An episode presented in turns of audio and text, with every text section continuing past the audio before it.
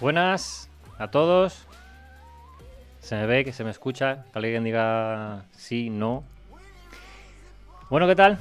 Eh, Perdón por el pequeño retraso. eh, pero bueno, ahora os cuento cuando, tengo, cuando tenga al invitado al que insultar delante. Eh, nada, eh, ¿se me escucha bien o no? A ver, alguien me diga algo. ¿Sí? Venga, perfecto. Correcto, correcto. Eh, nada, lo que decía, eh, bienvenidos a otro directo, viernes a las 7, como siempre. Eh, aquí en este, en este día nevado, al menos aquí en mi casa, está todo blanco. An- Antes que nada, este año vamos a tener, al menos durante un- unos meses, el patrocinio, ¿vale? De Tangram Solutions, la tienda online, ¿vale? De mm, Workstation, ¿vale? De PCs para gente como yo, que hace 3D, grafismos y tal, ¿vale? Wacom, etc, etc, etc. ¿Vale? Eso es lo primero. Eh, y nada, pues como reza el titular, eh, hoy tenemos al amigo JF Calero, Juan Francisco Calero, que tiene unos cuantos nombres, al menos un par. Eh, persona más que conocida, yo creo, en el mundo del motor. Pero bueno, lo tengo aquí oculto. Vamos a darle paso, ¿vale? Muy buenas, Juanfra, ¿qué tal? ¿Qué tal, José Luis? Muy buenas. ¿Cómo estás, compañero? A punto del infarto. Aquí toda la tarde esperando a que te comunicaras conmigo. Y encima tienes la poca vergüenza de ponerme en el chat. Este José Luis que tarda mucho. ha entrado, ha entrado a las 7 y 1. Cuando había quedado con él a las 6 y media. Qué poca vergüenza. Falso, falso, completamente falso. Qué poca vergüenza. Bueno, bueno, eh, antes de nada, eh, saludo a la gente del chat, ¿vale? Eh, que hay unos cuantos, unos cuantos habituales. Voy a bajar un poco la música. Uy. Ahí. Eh, habituales como JJ, he visto por ahí a Joan Prada, también está por ahí. Y algunos que no conozco que entiendo que serán seguidores tuyos, posiblemente, ¿vale? Bueno, y David, que está por ahí. David Márquez, está por ahí. Vale, eh, a lo que voy. Eh, hoy tenemos. Voy a poner una base tranquila de musiquita. Ahí. Hoy, aparte de hablar de ti, ¿vale? Evidentemente, porque hay gente, sobre todo eh, los que me sigan a mí en el canal, ¿vale? Eh, que no te conocen, entiendo, no lo sé, porque a lo mejor no le gusta el motor. Raro es. ¿Vale? Entonces, pues tendremos una parte ahora al principio para ver quién eres, quien no te conozca, y después ya nos, ponemos más técnicos, ¿vale? Y hablamos un poco eh, del tema pues de un motor, de Discovery, ¿vale? Yo tengo aquí abi- abierto el Premiere, tampoco sé hasta dónde puedo enseñar, para que no me corten los ex eh, Discovery, pero bueno, lo tengo abierto y al menos eh, explicar ya no la parte técnica, sino también me gustaría, si es posible, ¿vale? Tú me dices si se puede decir o no, la parte de cómo llega uno a montar un espacio, un show, un, un programa eh, en Discovery. No te digo los pasos así a seguir en tal, porque algunos me los sé ya, ya me contaste hace unos años, pero bueno, un poco eso, ¿vale? Entonces, para que no, para que no te conozca nadie, eh, ¿quién, ¿quién eres? ¿A qué te dedicas? Y tal. Pues nada, eh, me llamo Juan Francisco Calero, eh, soy en corto director editorial de CarWow, Correcto. que desde hace muy poquito, eh, youtuber, como se dice hoy en día, aunque lo mío es la comunicación en general, y YouTube es la plataforma donde comunico, eh, pero mi trabajo es comunicar, no solamente en YouTube. Me dedico al mundo del automóvil y a la comunicación del mundo del automóvil desde hace muchos años.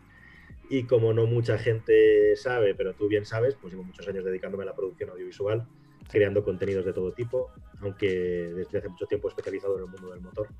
Pero he tocado muchos palos, ¿no? Eh, publicidad, medicina, eh, cine y desde unos años atrás automoción. Siempre con la idea, el sueño de crear un programa de coches en la tele. Eh, tantos años persiguiendo el sueño que, que la tele eh, fue adelantada por las, por las redes, ¿no? Y por la televisión online como es YouTube. Y ahí es donde estamos ahora, sobre todo empujando y trabajando para CarWow, que bueno, pues que cualquiera que sepa un poco del mundo del motor, pues es un canal que ahora mismo lo está petando a nivel internacional en YouTube. Y a mí se me ha encomendado la, el desarrollo de la plataforma española, que no es poco. Correcto.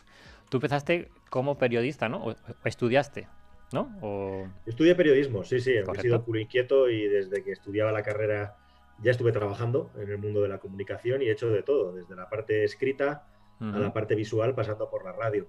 Em, pero ya desde, em, bueno, unos años, después de unos años de estar trabajando en el mundo editorial, em, decidí eh, derivarme hacia el mundo audiovisual porque era lo que más me gustaba con diferencia y no tanto porque el futuro estaba ahí, que también, sino porque era lo que me pedía el cuerpo, ¿no? lo que me apetecía. Y ya en este mundillo del audiovisual, pues desde 2003, 2004 que empezamos a hacer los primeros pinitos, ahí hemos estado trabajando. Sí, sí. Yo te conocí a ti en Red Lab hace ya no sé cuántos años. Hace. No sé, 10 años, se yo No sé cuándo hace lo de Red 12 años ya. 12 eh, años. Red Lab la fundamos, la fundamos en el año 2000, finales de 2007, en noviembre de 2007, todavía me acuerdo. Eh, porque fueron, vamos, fueron 12 meses eh, y si, si, algo define a toda aquella época es la palabra intensidad.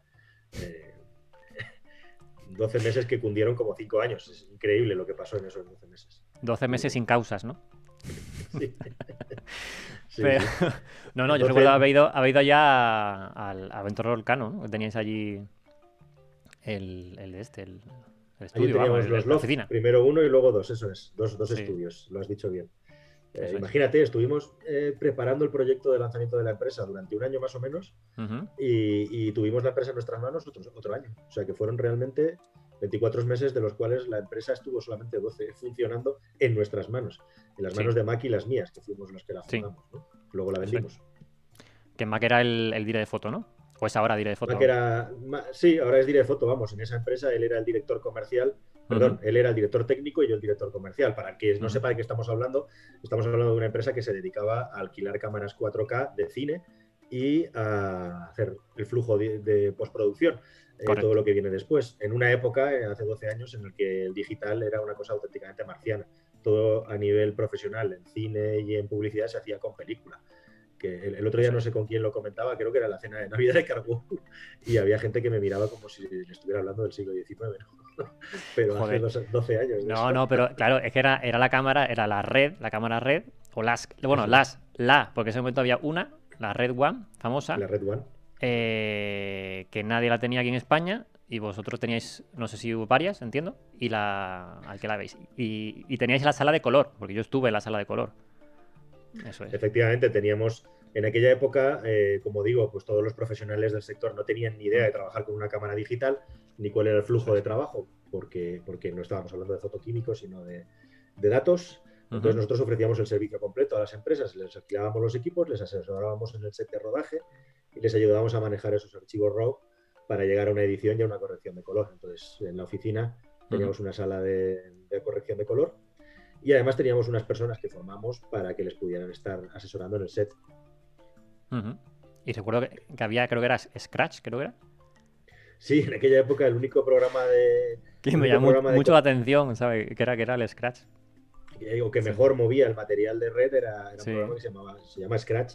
Que realmente hoy en día no sé si sigue, yo creo que sí, que sigue funcionando. Yo creo que sí, yo creo que sí, creo que sí. Ya el Da Vinci se la comió todo, pero... Eh, Efectivamente. Sí, sí, sí. Pero fue un, tiempo, fue un tiempo muy breve, pero es que estamos hablando eso, de la prehistoria, del digital. Eh, mm. Bueno, había habido, había habido cámaras eh, antes que grababan en digital, pero, pero, las fabricaba Panavision y solamente se podían eh, utilizar allí en Hollywood. no se las alquilaban a cualquiera. ¿Y los, la época de empezar a grabar coches fue justamente en esa época para promocionar lo que es la cámara o fue de antes? No, nosotros empezamos a grabar coches en el año 2003, 2004, 2002. Em, eh, haciendo nuestros propios pinitos en HDV, eh, lo, que se nos, lo, que, lo que nos caía en las manos. Y, realmente eh, lo, de comprar las cámaras red tenía una doble, tenía una doble función, que era básicamente poder hacer culminar nuestro sueño de poder grabar con una calidad de cine y también poder hacer mejores vídeos de coches o de lo que fuera. O sea, realmente fuimos de los primerísimos que compraron las cámaras con una doble función. Pasados cuatro años, todo Cristo estaba comprando cámaras y las alquilaba, pero, pero yo creo que nosotros fuimos los primeros. Y como productora empezamos a hacer eso.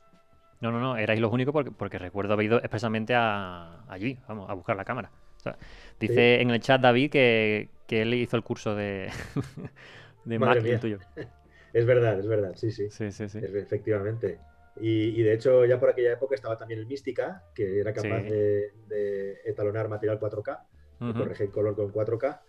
Pero todavía de una manera bastante prehistórica, eh, que es, una, es un software mega potente también y de una empresa española, por cierto. Sí, sí, sí. Con el, el Mystical eh, Pablo y todo esto, los, los software que, que, tiene. Eso es. Sí, sí, sí, sí. Y, em, y después de todo esto, de Relap, yo te perdí la pista y te volví, o volvimos a encontrarnos en 2015, creo que fue, de casualidad, eh, que me hice un presupuesto. de casualidad, porque fuiste a un, a un amigo mío, él, no pudo y te pasó mi contacto. Y ahí de casualidad. Sí, es bonito porque hay una conexión ahí con RedLab. Eh, después de vender la empresa, porque Mac, mi ex socio, que es un auténtico fuera de serie de la fotografía, se mm. marchó a Hollywood. Eh, tuvimos que partir porque él se quería ir a Hollywood y yo no quería irme a Hollywood.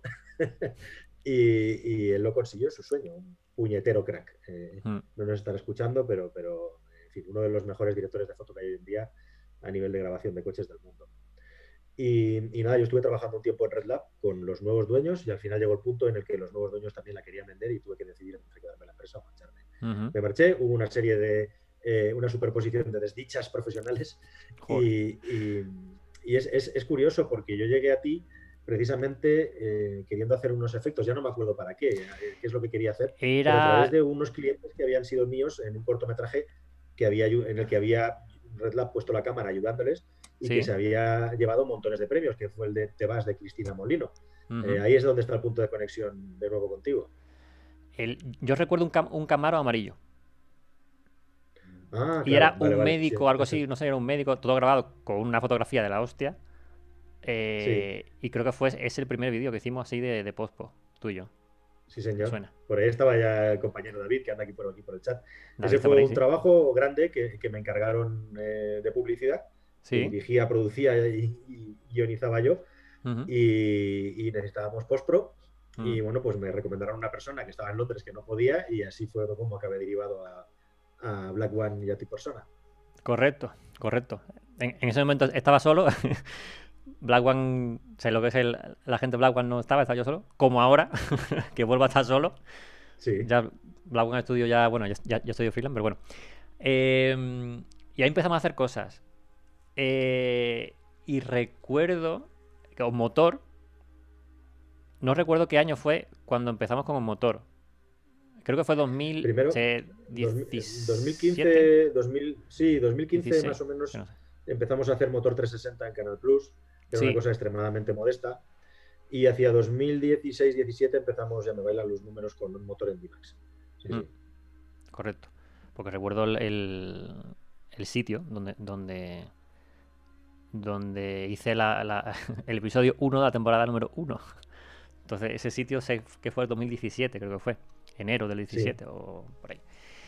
Eh, bien, y entonces, lo digo por tirarte un poco de la lengua en, cuestiones audiovisuales, porque al final este canal va de esto, aunque veo que, hay mucha gente tuya que te sigue. Em, vamos a meternos, si quieres, en el, en el motor, ¿vale?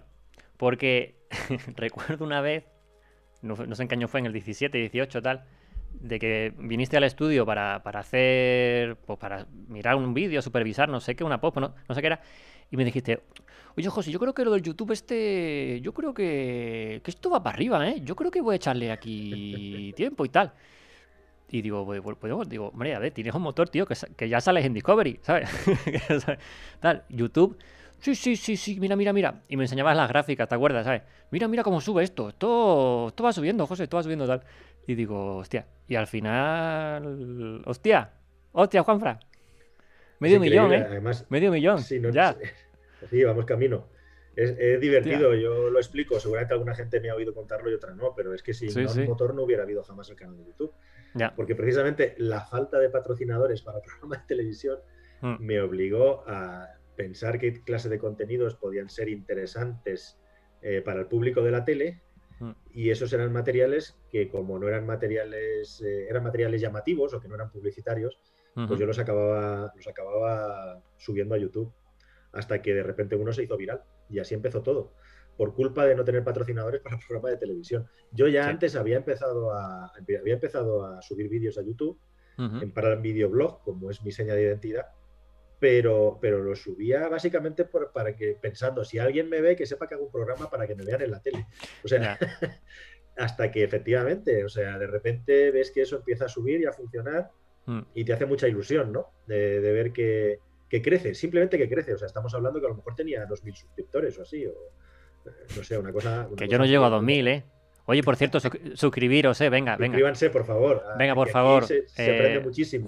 suscribir campanita, que, tengo 1600, que, que no llega a los, a los medio millón de este señor, ¿sabes? Pero bueno, algo con que me sigáis dos, dos o tres me vale. Pero audiovisual, aquí vais a aprender muchísimo de cómo haceros vosotros las propias cosas, que es de lo que se Sí, bueno. Estoy empezando, ¿eh? poco a poco, en fin.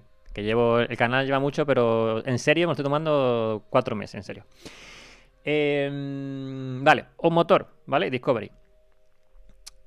¿Cómo se consigue? O sea, ¿Cómo llamas a la puerta de Discovery? Porque yo ya te, cogí a ti como, José, toma, esto es lo que hay que hacer. Pero ahí hubo eh, unas reuniones previas, según, hola, ¿qué tal? Eh, soy Juan, Juanfra, vengo a hacer o quiero hacer un espacio del motor. O ¿Cómo fue la cosa? Pues mira, eh, según me lo estabas preguntando, lo estaba intentando recordar y no me acordaba, te lo puedes creer, y ya me, ha venido a la cabeza. Ya me ha venido a la cabeza. Em, sentarte en una mesa de producción de Discovery si no tienes unos mínimos contactos, yo diría que es imposible. imposible. Entonces estaba pensando, leche, pero si yo no tenía ningún contacto en Discovery, ¿cómo, cómo acabé allí sentándome con ellos a hablar?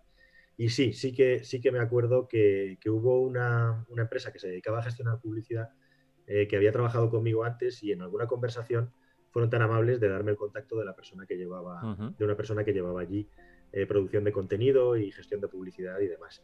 Y claro, yo lógicamente ya venía debajo de mi brazo con un montón de años de intentar hacer un programa de televisión sin conseguirlo posteriormente de hacer muchísimos vídeos de publicidad y de comunicación en el mundo del motor y posteriormente de hacer un programa en eh, Canal Plus. Canal Plus. No existía Movistar todavía. Estábamos hablando de mm. Canal Plus. Entonces, em, pues así fue. Así fue como empezó todo, con una reunión de tantas esas reuniones. Yo te digo una cosa, y esto lo cuento muchas veces, y, puede parecer bonito, pero no es tan bonito. O sea, yo he visto a personas que lo que a mí me ha costado 10 años de trabajo, esas personas lo han conseguido en tres meses. ¿Cuál es la diferencia entre unos y otros? Pues básicamente cuál es tu cartera de contactos. Eh, ni más ni menos. Eh, es importantísimo en este mundillo y en estos niveles tener una cartera de contactos importante. Entonces, eh, a mí me costó muchísimo, pero al final, a base de trabajar, pues conseguimos generando una red de contactos más que cartera lo suficientemente importante como para poder acabar sentándote en una reunión con una tele que no es nada fácil. podréis imaginar, y si no ya os lo digo yo, que cada día en la tele hay miles de Illuminati como yo eh, que se piensan que tienen la fórmula de la Coca-Cola y que van a hacer un programa maravilloso. Conozco unos cuantos, sí. entonces, entonces, bueno, y ahora ya ni con Netflix y todo eso ni te cuento, pero bueno, no nos adelantemos. Así que así fue, así fue como acabé en Discovery, pues con mucho trabajo y porque ya había hecho un pequeño programa de televisión en el único sitio donde me escucharon y me abrieron la puerta previamente que había sido Canal Plus. ¿Y el, y el tema de, del patrocinio? O sea, ¿cómo, se cuece? Es que, a ver, yo sé cosas que no sé si se puede contar o no. Entonces, es el, problema. Como te has venido a las 7 en punto, no hemos hablado 10 minutos antes, pues no he podido decirte si puedo contar cosas o no. Tengo un vídeo publicado donde explico por qué es imposible hacer un programa de televisión en España, donde lo cuento todo. O sea que. Ah, vale, vale. No, iba a hablar sobre la mesa. Del tema pasta. o sea, del tema pasta de hay que tener tanta pasta. claro, hay que conseguir tanta pasta porque eh, no es decir, voy a Discovery le cuento mi idea, qué guay, qué bonito es mi idea, te voy a poner un espacio. O sea, no, o tú pagas el espacio.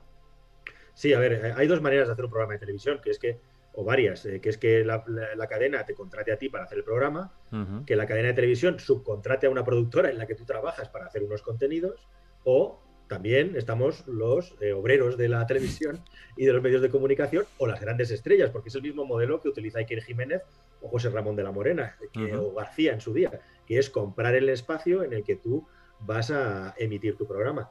Con lo cual, ¿y por qué? Esto, todo esto, ¿por qué? Bueno, pues básicamente porque a las cadenas de televisión en España no les interesa hacer programas de coches. Eh, y si se hace algún programa de coches, como se hizo en Discovery House of Cars, por ejemplo, es porque detrás está una buena fuente, hay una mega productora y pues vamos a hacer un vamos a hacer un, proyecto en el que vamos a hacer este tipo de contenidos y la cadena de televisión se lo encarga a alguien de referencia o a alguien conocido, eh, alguien con la suficiente solvencia, digamos, y el currículum y el historial detrás, cosa que no era mi caso. Eh, entonces, ¿cuál es la última opción que te queda? Pues comprar el espacio.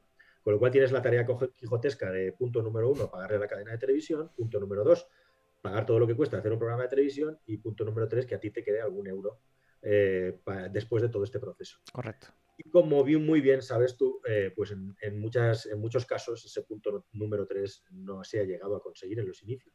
En muchas ocasiones hemos perdido dinero y para luego a duras penas eh, llegar, a, llegar a conseguir equilibrar los costes para luego eh, ganar algo de dinero. Igual que la creación de cualquier empresa. todas las empresas empiezan sí, sí, sí, Sí, tienes el, el, el, ROI, el, retorno de inversión, pues a los dos años, tres o lo, que fueran. Eh, desde luego a mí el ROI no me ha venido tanto por, la televisión, eh, porque las dinámicas hacen que en la tele, y esto daría para hablar mucho, me puedo extender lo que tú me digas, ¿eh? las dinámicas de la televisión en España no dan para hacer un programa de coches. Son dos horas de directo máximo, o que, mínimo una ah. hora, máximo dos horas, que ah, vale, vale. puedes hablar. bien. No, bien, pero que en España básicamente tú un programa de televisión de coches en las cadenas de televisión es una china en el zapato, porque las televisiones viven de la publicidad y mm. los coches son muy importantes. Entonces tú eres una interferencia dentro de la dinámica comercial entre la televisión y, las marcas de coches. Imagínate lo que puede ocurrir si la tele tiene un acuerdo con la marca X y llegas tú y dices que este coche es una birria o, hablas, dices algo inoportuno sobre ese vehículo y la marca decide como medida de presión quitarle la publicidad a la cadena eso podría ser un cataclismo dentro de la cadena. ¿Quién se va a arriesgar a eso, teniendo en cuenta además que los contenidos de coches nuevos en la tele no tienen una audiencia en España? Eh, y hablo siempre, ojo, en la tele generalista, en la tele en abierto. Eh, no estoy hablando de plataformas de pago, etcétera, etcétera. Entonces, bueno, pues eso, al final los programas de coches en España son lo que son, salvo en plataformas de pago, donde al no estar el factor publicidad en primer término, aunque también, eh, pero al no estar, pues se pueden hacer cosas diferentes, ¿no? Así que esa es un poquito la situación y básicamente porque en España es tan complicado hacer un programa de coches. Y aún así algunos, y a mí yo agradezco mucho cuando hay personas que me vienen del sector y del mundo y me dicen, oye Juan Francisco, tu programa de televisión es un poco, un poco distinto al resto. A veces tiene cosas que no se ven en los otros programas de televisión. Pues a mí, sinceramente, eso me, me da muchísimo alegría y orgullo que alguien se dé cuenta, porque verdaderamente el esfuerzo de tú estar haciendo un programa de televisión y gastándote tu dinero sin tener un retorno de la inversión, que no barato. Eh, pensando que eso a largo plazo va a hacer que generes una audiencia mm. fiel porque estás currándote el contenido, etcétera, que no lo sabes, o sea, estás directamente jugando a la ruleta eh, con tu dinero, bueno, pues que alguien venga y te reconozca que tu programa de televisión eso era un poco más, se agradece mucho, ¿no? Porque la, situación es verdaderamente complicada y bien que lo sabes tú. Y no, no otra cosa decir, joder, está tantos años en la tele, he conseguido estar en la tele, que no es poca cosa, pero que ahora me conozcan por la red social, Por, por YouTube, ¿sabes? Es un, es un poco decir, joder. Sí. Em, yo tenía el sueño de hacer un programa de televisión de coches. Al final, más que un sueño, se acabó convirtiendo en una, café, una cabezonería y también una manera de salir de una situación profesional, vamos a decirlo, no complicada, pero sí eh, indeterminada, ¿no? Porque entre 2012 y 2015 yo me metí en varios proyectos, entre ellos la realización de un documental y otras muchas cosas que no voy a aburrir a la gente y salieron todas mal, ¿no?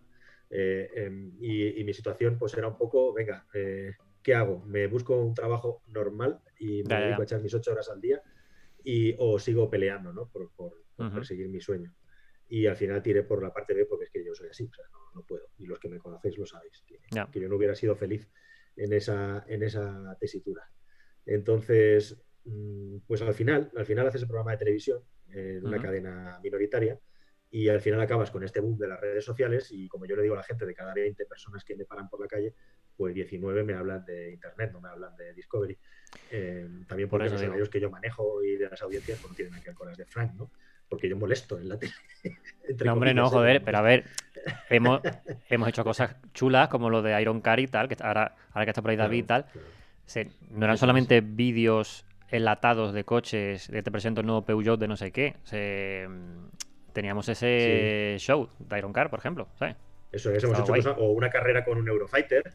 Mira, necesidad tenía con el R8. Eh, de hacer una carrera con, un avión de combate, toda la que liamos con Alberto Panadero. Eh, y, bueno, pues eh, nos, lo, curramos mucho. Y gracias a, contenidos como Iron Car, que por cierto mm. nunca he subido a internet y probablemente lo suba este año, aunque sea modo de entretenimiento. pues, pues hicimos que este programa tuviera cierto nivel y cierto entretenimiento. Y para mí, respondiendo a tu pregunta, YouTube es un canal de televisión más. Solo que la gracia es que la gente lo puede llevar en su bolsillo, lo puede ver en su tele, lo puede ver en su portátil o en su tablet. con, millones de, de, canales, ¿no? Tienen hay millones de canales y millones de... puedes elegir. y a mí me ha cambiado la vida. Eh, y las personas que habéis crecido conmigo y que habéis vivido la época de las vacas flacas y la penuria, pues lo sabéis perfectamente, ¿no? Eh, de dónde venimos y dónde estamos. Sí, sí. No, no, muy bien, joder. Bueno, a ver, Discovery, me quedo otra vez ahí, ¿vale? Eh, ¿Cómo se grababa? Volvemos, volvemos al mundo audiovisual. ¿Cómo se graba un motor? Porque, a ver, eh, hubo muchas épocas. Eh, entiendo que hubo diferentes formas de grabar esas piezas. Eh, incluso un motor, un motor Iron Car se graba de forma diferente. Yo estuve en, muy pocos rodajes. ¿cómo, se, cómo, planificabas todo eso? Bien, para que la gente sepa de qué va esto, On Motor tenía dentro del programa una sección que se, llama, se llamaba Iron Car, que era un concurso de mecánicos. Eh, era un concurso de mecánicos que venía patrocinado por una red de, talleres y se nos ocurrió esa idea pues para intentar encontrar un patrocinador fuerte y afortunadamente cuajó la idea. Entonces eso tenía un, tono de eh, reality o de docu, docu reality Em, que llevaba una dinámica de grabación aparte de lo que es el resto del programa de televisión. Metíamos en un taller eh, un mes y medio, dos meses a un grupo de mecánicos y les íbamos haciendo pasar pruebas y lo íbamos grabando todo. Entonces eso funcionaba más o menos como, la grabación de un programa de televisión convencional. Eh, con todas sus pautas y, y, bueno, pues con todo su nivel de producción que requería ciertos medios. Y luego estaba por otro lado el programa de televisión, en el que intentábamos encontrar patrocinadores a través de las marcas de coches a veces los conseguíamos, otras veces no, pocas veces conseguíamos que las marcas de coches, pero unas cuantas nos patrocinaron y las marcas de coches nos decían, pues tenéis que hablar de este, de, este de aquel coche y nosotros hacíamos un reportaje sobre el vehículo, como ocurre en todos los programas de televisión que estáis cansados de ver en la tele y que no hace falta ni que mencione. Y al margen de eso, pues luego buscábamos crear contenidos muy potentes en un tercer nivel, tenemos Iron Car, tenemos las pruebas de coches y un tercer nivel que serían todos aquellos contenidos que yo consideraba que podrían ser de interés para la cadena de televisión. Entonces, eh, Iron Car iba por una parte y luego estaban las piezas sueltas, que una parte venían determinadas por las marcas de coches y otra parte serán creatividad pura y dura mía, como puede ser la carrera con el Eurofighter. y, respecto al programa de televisión, Iron Car tenía su propio equipo de producción, que era una burbuja, y luego en el programa de las, en las pruebas de coches, pues contábamos con varios presentadores, como Víctor, como Gema, o como yo mismo, y con un equipo de producción que estaba especializado en eso, en las pruebas de coches, que como tú bien sabes, y si la gente no lo sabe, pues hacer un vídeo, un buen vídeo de un coche es una cosa bastante trabajosa.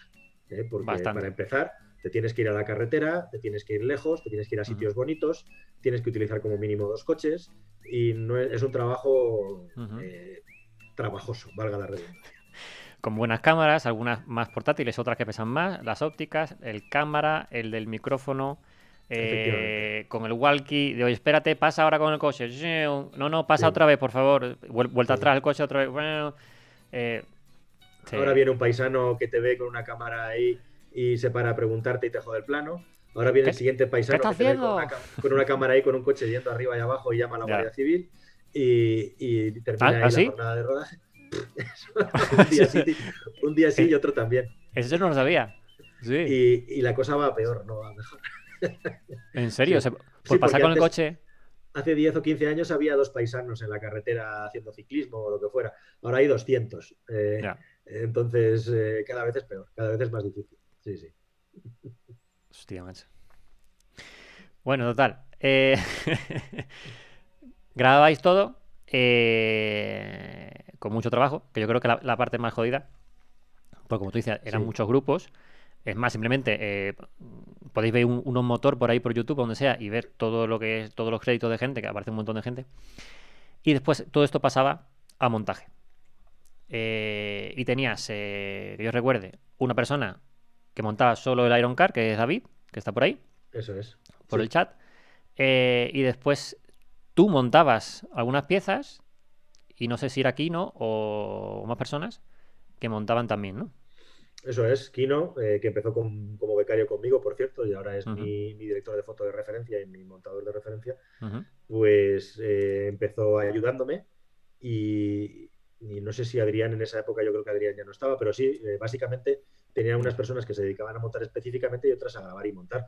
Y yo ponía la cara, escribía los guiones y montaba también en muchas ocasiones. Y dependiendo del presupuesto, pues montaba más o montaba menos, básicamente. y siempre corriendo. ¿Perdón? Siempre corriendo. Siempre corriendo, siempre corriendo. Si alguna característica tiene un programa de televisión en general y el nuestro en particular es siempre corriendo. Lo confirmo. no, no, pero también, a ver, también las marcas daban coches un poco tarde también. O sea, a ver, era también un cúmulo de cosas, ¿sabes? O sea, no solamente la parte de decir, mm, se tarda mucho en grabar, sino también decir, oye, que eso tiene que salir tal día, tal día, mm, necesito el tal coche, ¿sabes? Claro, los amigos que nos están viendo, que nos estáis viendo, tenéis que saber que nosotros dependíamos en buena medida que las marcas de coches entraran a patrocinar. Entonces teníamos que estar aguantando hasta el último minuto a ver si conseguíamos un sponsor para poder grabar el programa. Y normalmente las máquinas, las máquinas, las marcas de coches eh, nos dejaban los coches con muy poco tiempo de margen, poquísimo, o sea, siempre al límite y siempre sufriendo.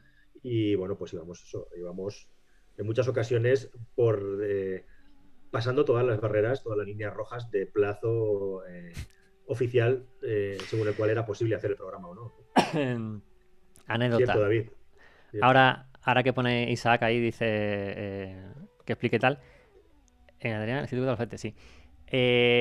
recuerdo una, una era la temporada 1, creo que era, porque antes, ahora, ahora lo explicaré, pero antes eh, montábamos el, episodio, íbamos a una empresa a que nos hicieran el check-in de calidad y legalizar la señal, que ahora entramos en eso, ¿vale? Que quiero eh, enseñar una cosa.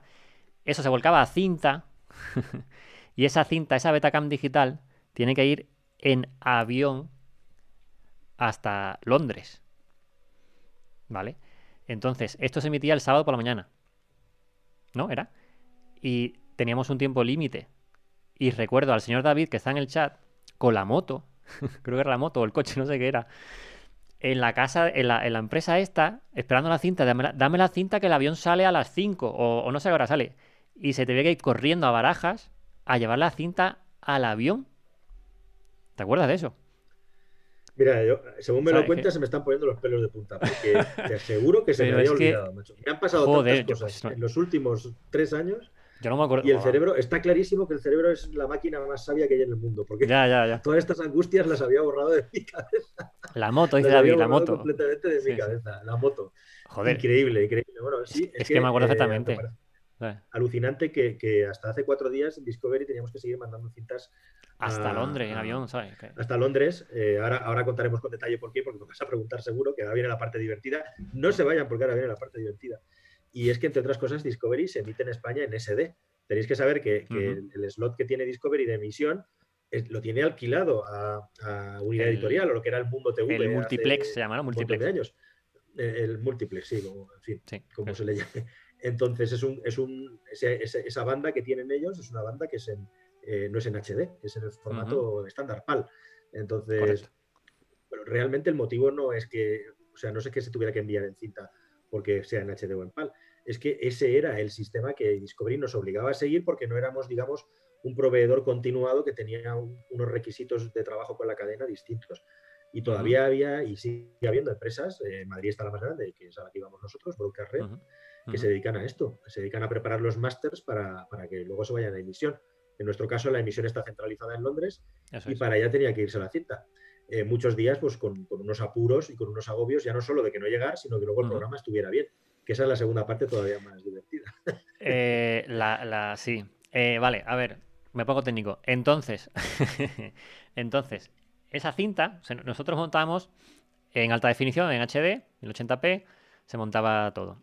se daba a Broca REN un archivo de 30 gigas de vídeo, los 24 minutos, y ellos, como, como yo dije antes, legalizaban la señal, ¿vale? Que es una cosa que no voy a entrar, a lo mejor ahora os, explico algo, pero es básicamente, eh, no todo vale para el móvil o lo que hacéis en el ordenador, o sea, hay que coger la señal y, hacerla, pues, eh, es, eh, estandarizarla, por decirlo así, ¿vale? Para televisión. Y aparte de esto, esta empresa tenía unas máquinas de calidad, de control de calidad, ¿vale? Los QC, QC, sí. Quality Control, eso es. Para ver que pues no tenía flash para la gente que tenga problemas, ¿vale? De epilepsia. Eh, que no tenía... eso es, fotogramas en negro, no tenía una serie de cosas, que el audio no bajaba, que el audio estaba a nivel, una serie de cosas. Pero había veces que se enviaba la cinta y allí en Discovery con otra máquina diferente, otro control quality decía que, que no. Que este. Que tal plano que esto no se lo come la máquina, que la máquina ha dicho que esto, el epiléptico, que no, que no es bueno. Y había que enviar un vídeo. Eso es, eso es. Tenemos que enviar un vídeo. Y, y aquí hay una anécdota muy buena también. Eh, eh, no solo, no solo- el, el tema de la epilepsia no era el peor, eran peores eh, desenfoques que no eran naturales, manchas en la lente, la, Le- lens flares, los, lente, lens- se los, los, los Los destellos de la luz de. mm, los destellos de la luz y, y salpicaduras, por ejemplo, en, en una de las primeras caretas del programa que hicimos, nos la rechazaron porque pasaba un Gol Rally Car por un sitio de barro y salpicaba la óptica, que es La una cosa muy televisiva, ¿no? Que el coche te Mm. eche agua. eh, bueno, pues eso no lo tiraron para atrás.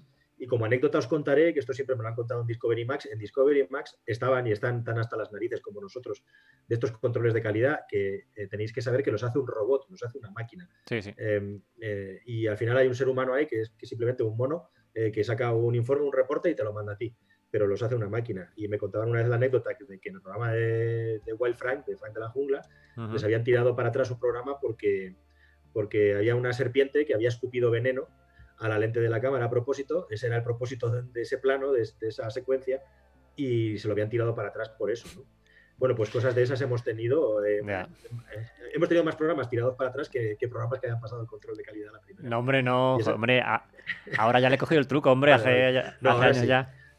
Joder. Bueno, esta es, esta es la época heroica de los inicios, ¿no? Luego ya No, no, esto es la, cuando la pasamos al T1. digital. Eso es, esto es temporada 1. Esto era la 1 Sí, o a lo sí. mejor la 2, ¿sabes? No, ¿la 2 eran cinta ya o, o ya cambiamos? Sí, no, yo creo que, yo creo que cambiamos, eh, hemos hecho más de cintas que, que de digital, yo creo. O No. mitad y mitad. eh, ¿Tú ¿no? crees? No, yo, Yo creo que sí.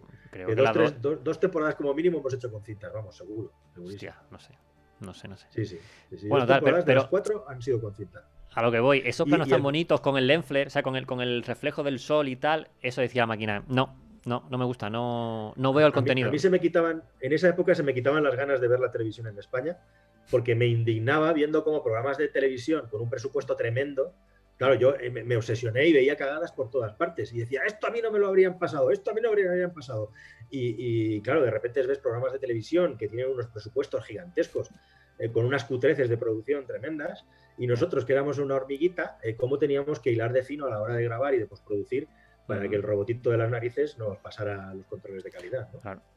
Dice ahí Isaac, eh, ¿qué tal? Digo, eh, justificar los planos. Sí, o sea, la cosa es que la máquina se queja y después Juanfra, por correo, justificaba el plano y decía, no, mira, es que este plano es así por tal, tal, tal, tal. Y entonces sí que había, yo creo, un control de parte humana, pero una vez que la máquina se quejaba y decía el humano, a ver si es verdad, o a ver si esto es un error de lente, o es un desenfoque de lente, o es algo artístico, porque la parte artística la máquina no la conoce. Entonces, pues ahí a lo mejor pasaba, o a lo mejor sí, a lo mejor no. Pero Sí, bueno, el- y el humano no penséis que era fácil de convencer, no era, no era darle una explicación y ya está, ¿no? muchas veces no colaba. ¿eh? O, o, eh, No, al final lo que colaba era, mira, o esto se, se pasa por alto o no hay Uh, que- este fin de semana. Eso en mucho. eso- hemos estado en esa. sí, sí, sí, sí, eso, eso, eso mucho. eso mucho. Eso ha sido mucho de en plan de, oye, o te lo comes o, o no hay. Eso es. Pero, pero ya después, no sé, en la T2 o la T3, ya cambiamos a, a subirlo a, a la intranet, o sea, subirlo por, por internet, el archivo de 30 gigas, que ya fue un gran paso. O sea, fue un gran paso. Aunque recuerdo, aunque recuerdo al principio, porque el, el- el control de calidad, eh, claro, había que pasarlo, ¿vale? Entonces recuerdo que yo me tuve que bajar un, con- un control quality, que no son baratos, ¿vale? Este era una demo de 15 días, pero que eran, no sé, 10.000 euros el software, será una barbaridad de dinero. Eh, solamente para, para buscarle las cosquillas a, a la- al control quality, a la máquina esta de Discovery, ¿vale? Y yo Sí, sí. buscar los settings en mi ordenador de exportación, ¿vale? Para decir, no, no, es así que se lo come la máquina, ¿sabes? Efectivamente, bueno, ¿Te hay, acuerdas, no? un manual larguísimo que yo jamás estaré lo suficientemente agradecido de que hayas sido capaz de leértelo y entenderlo. Sí, sí, sí, sí, Y- sí.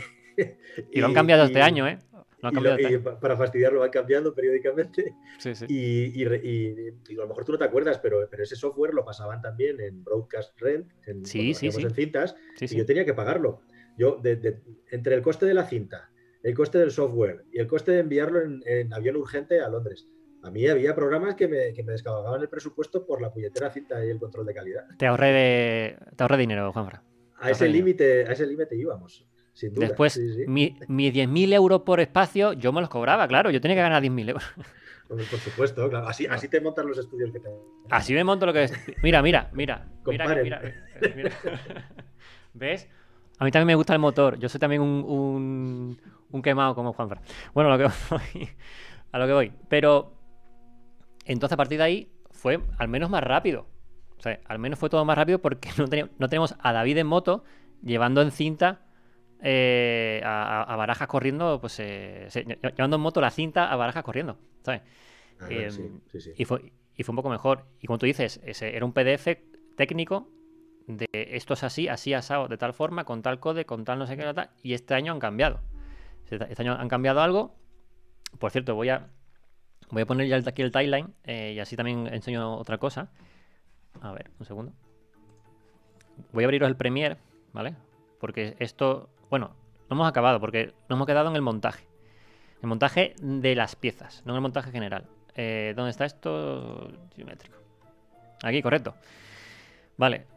Vas a tener que ver esto por, YouTube, eh, Juanfra. Para ver, que, estás, que están viendo el resto. Vale. Eh, como veis, esto es el Premiere, ¿vale? Entonces, lo que se hacía era Juanfra, eh, Kino, quien fuera, David, montaban las piezas por separado.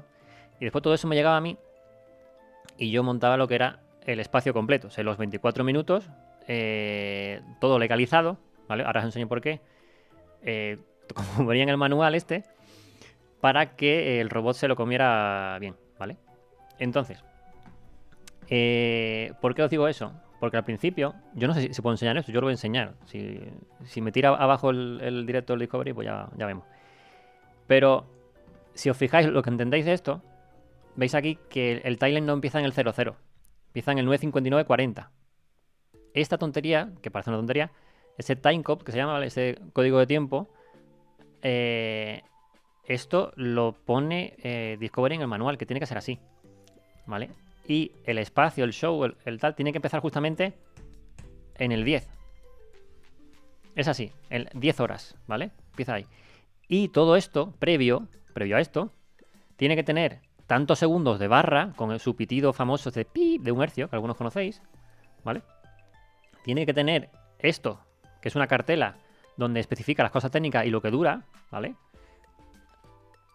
Segundos de cuenta atrás, un flash en blanco, que no sé si se ve por aquí el flash en blanco, a ver, ¿no se ha visto? Aquí, ese flash en blanco y ya empieza. Y esto tiene que ser así porque el robot te lo tira para atrás, ¿vale? Esto es, una forma de, controlar la calidad al, eh, pues al propio eh, show, ¿vale? Y entonces, uy, que escucho yo aquí el timeline. Sumario y tal, y ya empiezan las piezas. Este coche, por un lado parece bonito, pero por otro lado es un poco. ¿No? El. El hispano suiza. Sí, sí, sí, sí. Vale. Eh, y aquí tenemos todo el timeline completo. ¿Vale? Entonces ya una vez hecho esto, en mi caso lo que hacía, porque no lo podía legalizar decentemente en el Premiere, me lo pasaba al, a DaVinci. Y ahí legalizaba y ya, sacaba ahí lo que es el master, el render final, que era lo que yo subía, o lo que subo a día de hoy, a, a Discovery. ¿Vale? Esto es lo que, lo que se hace en la parte más técnica. No sé si se, me olvida. Bueno, la parte de sonido, que se me olvida, Juanfran también. Bueno, y la parte de eh, sonido pues, nos ha traído tantos dolores de cabeza como la parte de, vídeo. Correcto, eh, correcto. Muchas veces, eh, bueno, es que, es una cosa crítica, ¿no? Y en televisión más. Y ¿te, acuerdas que, no sé si fue el primer programa de On Motor y el primer Aeron Car, se equivocaron con el audio y, se oyó súper flojo. Y fue verdaderamente una pesadilla. O sea, a mí me daban ganas de cortarme las venas. Pero el primer programa de, Se escuchaba flojo lo que era la, voz, las voces. Porque mezclaron los cuatro canales de audio. ¿Vale? Porque, eh, vale, otra, cosa, eh, otra cosa técnica. Eh, se envía, aparte del estéreo que veis aquí en España, ¿vale? Que es pues una mezcla de audio normal, izquierdo-derecho, estéreo. Aparte de esos dos canales, se envían otros dos canales, ¿vale? Que se llama el. ¿Cómo se llama? Deep Minux. joder, no me acuerdo el nombre. el eh, Minu... ¿Dónde tengo aquí el nombre del archivo? Va, no me acuerdo el nombre. Bueno, que, es eh, la pista de audio para que en otros países puedan locutar por encima en su idioma. ¿Vale? Entonces, eh, y eso tiene solamente la parte de música y la parte de efectos de sonido. ¿Vale? No tiene a Juanfra hablando ni nada. Entonces, si tú mezclas esa parte que tiene solo música y efectos de sonido con la pista de español, ¿qué pasa? Que se mezclan las dos músicas, los dos sonidos, pero el audio, o sea, la voz solamente está en una pista o en una parte, con lo que se escucha mucho más fuerte la música y, el, y los efectos. Y el episodio, no sé si fue el 1, no sé cómo fue, que dice Juanfra, eh, se escuchaba súper bajito. ¿Sabes? Y era como, ¿pero qué ha pasado? Hasta que hicieron allí pues una, un checking interno y dijeron, ah, es que se han metido los cuatro canales en vez de dos. Sí. Aquello fue un mazazo. sí. Pero bueno. Uy. Sacamos, sacamos, la cabeza. Ponte, ponte más en el centro, Juanfra. Sí, que me voy, me voy yendo de lado. ¿eh? Sí, sí, estás ahí. me veo ya. Fue, fue un poco raro, sí. Ese... Pero no, no recuerdo qué, qué, episodio fue. No sé si fue el primero o... Yo creo que sí que fue el primero. Además, me pilló por ahí en una casa rural. En plan, voy a poner la tele esta típica de 14 pulgadas de tubo aquí encima de la nevera corriendo a ver mi programa y me encuentro con eso. Casi me da por, por, tirarme por allí por un precipicio. no, dice que David que, fue el primero, sí. Sí, sí, fue, el primero, fue el primero. Bueno. El... Vale, ¿qué más? Em, bueno, yo creo que quedó un motor. No sé si me olvidé algo más así más técnico, pero en principio eh, es un poco la, forma, al menos de un motor, de emitirse. ¿vale? Eh, Juan Fran ha, contado toda la parte de preproducción, se graba, se monta con diferentes editores, todas esas piezas se, eh, las recibo yo, yo hago todo el conformado final, ¿vale? Como se llama. Paso el audio a la persona de audio, ¿vale? Y el de audio me devuelve, que eso no me ha hablado, me devuelve eh, estas cuatro pistas ecualizadas dentro de la señal, dentro del volumen legal que requiere Discovery y dentro de unos parámetros y tal. Eh, y ya eso pues se sube. Eso, eso es como motor. No sé si se, me olvida algo, Juanfra. Yo creo no, no, simplemente eso, que la mezcla de audio pues tiene una complejidad parecida eh, proporcionalmente a la de sí, sí, sí. y hemos tenido bastantes dificultades también, porque si esto pica por aquí, eh, a veces ha habido que forzar la cosa porque se había grabado con un sonido que no era el apropiado o queríamos rescatar un audio de una cosa que no se había grabado para la tele, acuérdate, y estaba mezclada con música y, cosas así que, es verdad.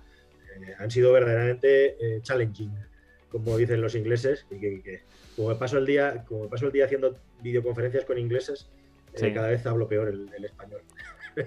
pero, pero sí, sí, es así. Bueno, y vamos a hablar ahora de YouTube, si quieres.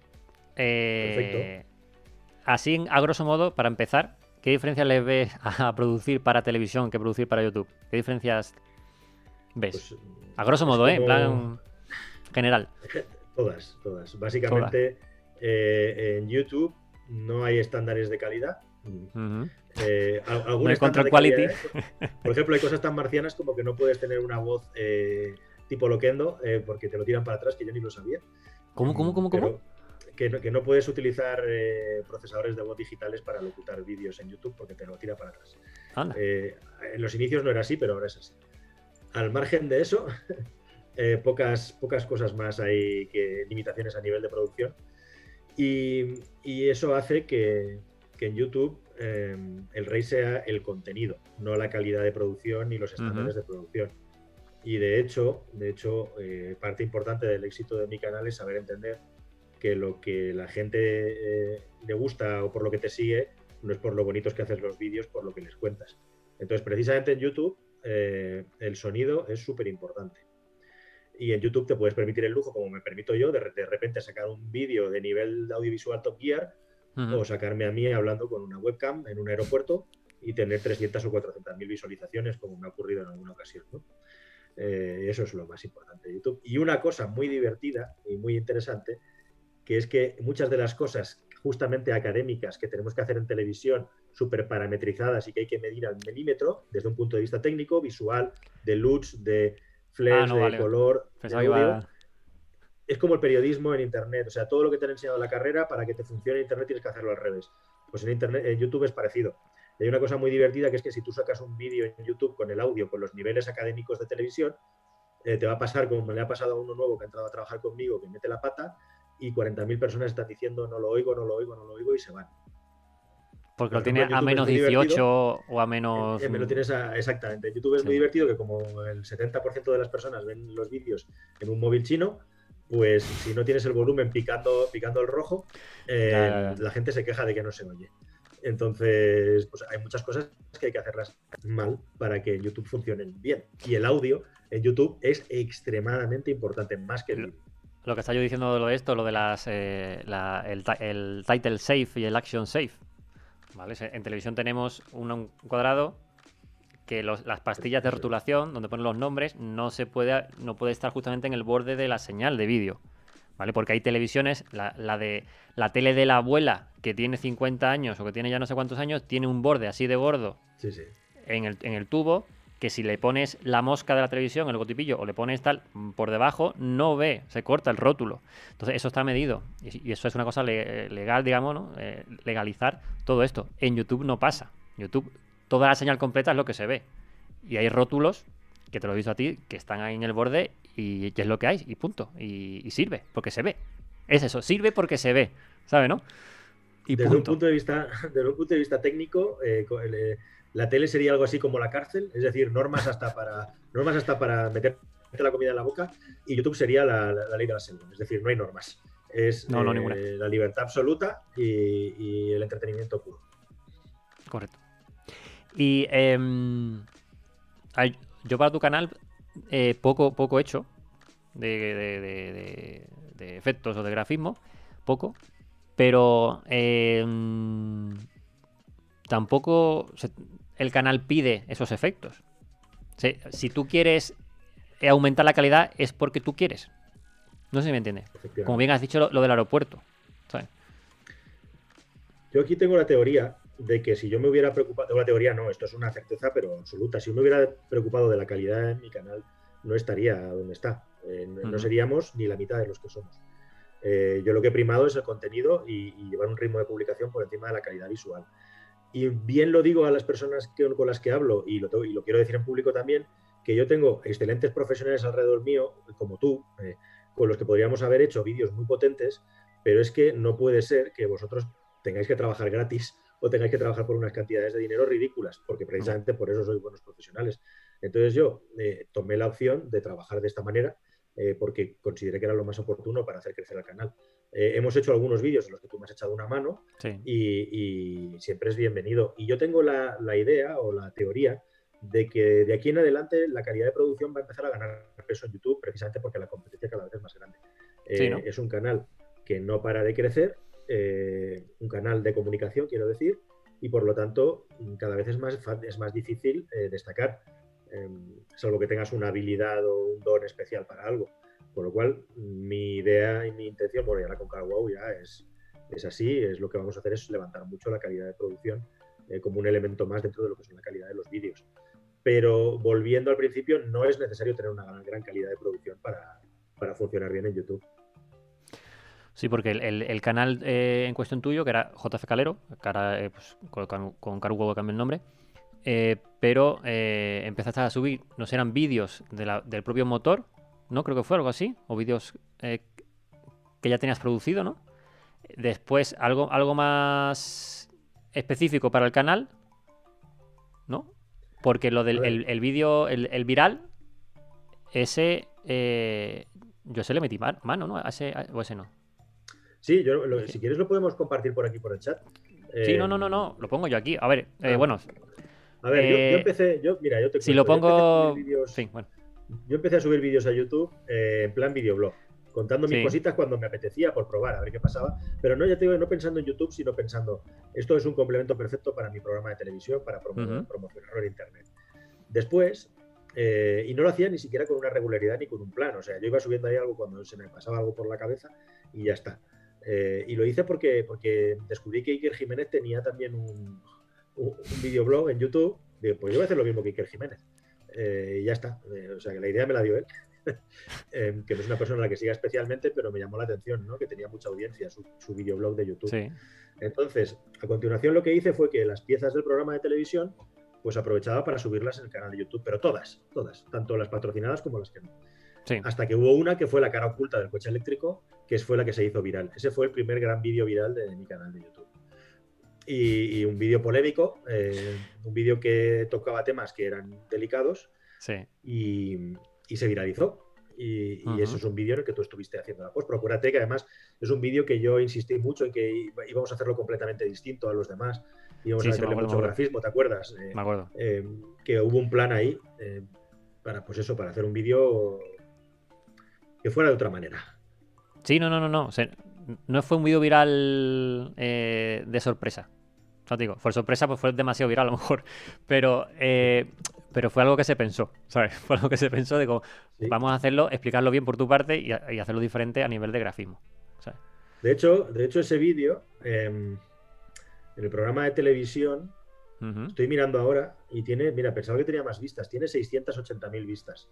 Pero es que lo partí en tres partes. El, Ponlo ahí en el, chat. Es que si, pongo el vídeo, si saco tu vídeo en mi directo, me, me, salta lo de la reclamación de derechos y, en fin.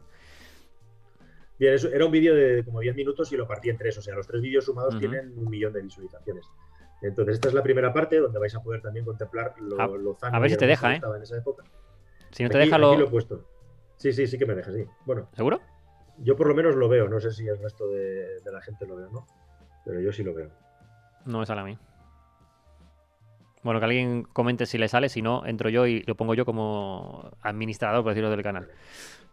Bien. Vale. Bueno, pues eso, que, nada, que este vídeo eh, tuvo una planificación y, tuvo, un, tuvo un pensamiento de hacer algo potente desde el punto de vista de la comunicación y también desde el punto de vista visual eh, dentro de los, de los medios que nosotros tenemos. Vaya, no, no están viendo los chicos, te lo paso por, por chat, ¿vale? Venga. Te mando un WhatsApp y. A mí me un WhatsApp, sí. Dale, dale. Ahí lo tienes, ahí lo tienes en el WhatsApp. ¿En WhatsApp? Entonces, bueno, pues, pues jamás se hizo pensando en que iba a ser viral. Se hizo pensando en plan de decir, me voy a meter aquí en este tema y voy a decir algo que no ha dicho nadie ni ha contado nadie y vamos a intentar hacerlo de la manera visualmente más atractiva, eh, teniendo en cuenta las limitaciones económicas que tenemos. Y sin más, así se hizo.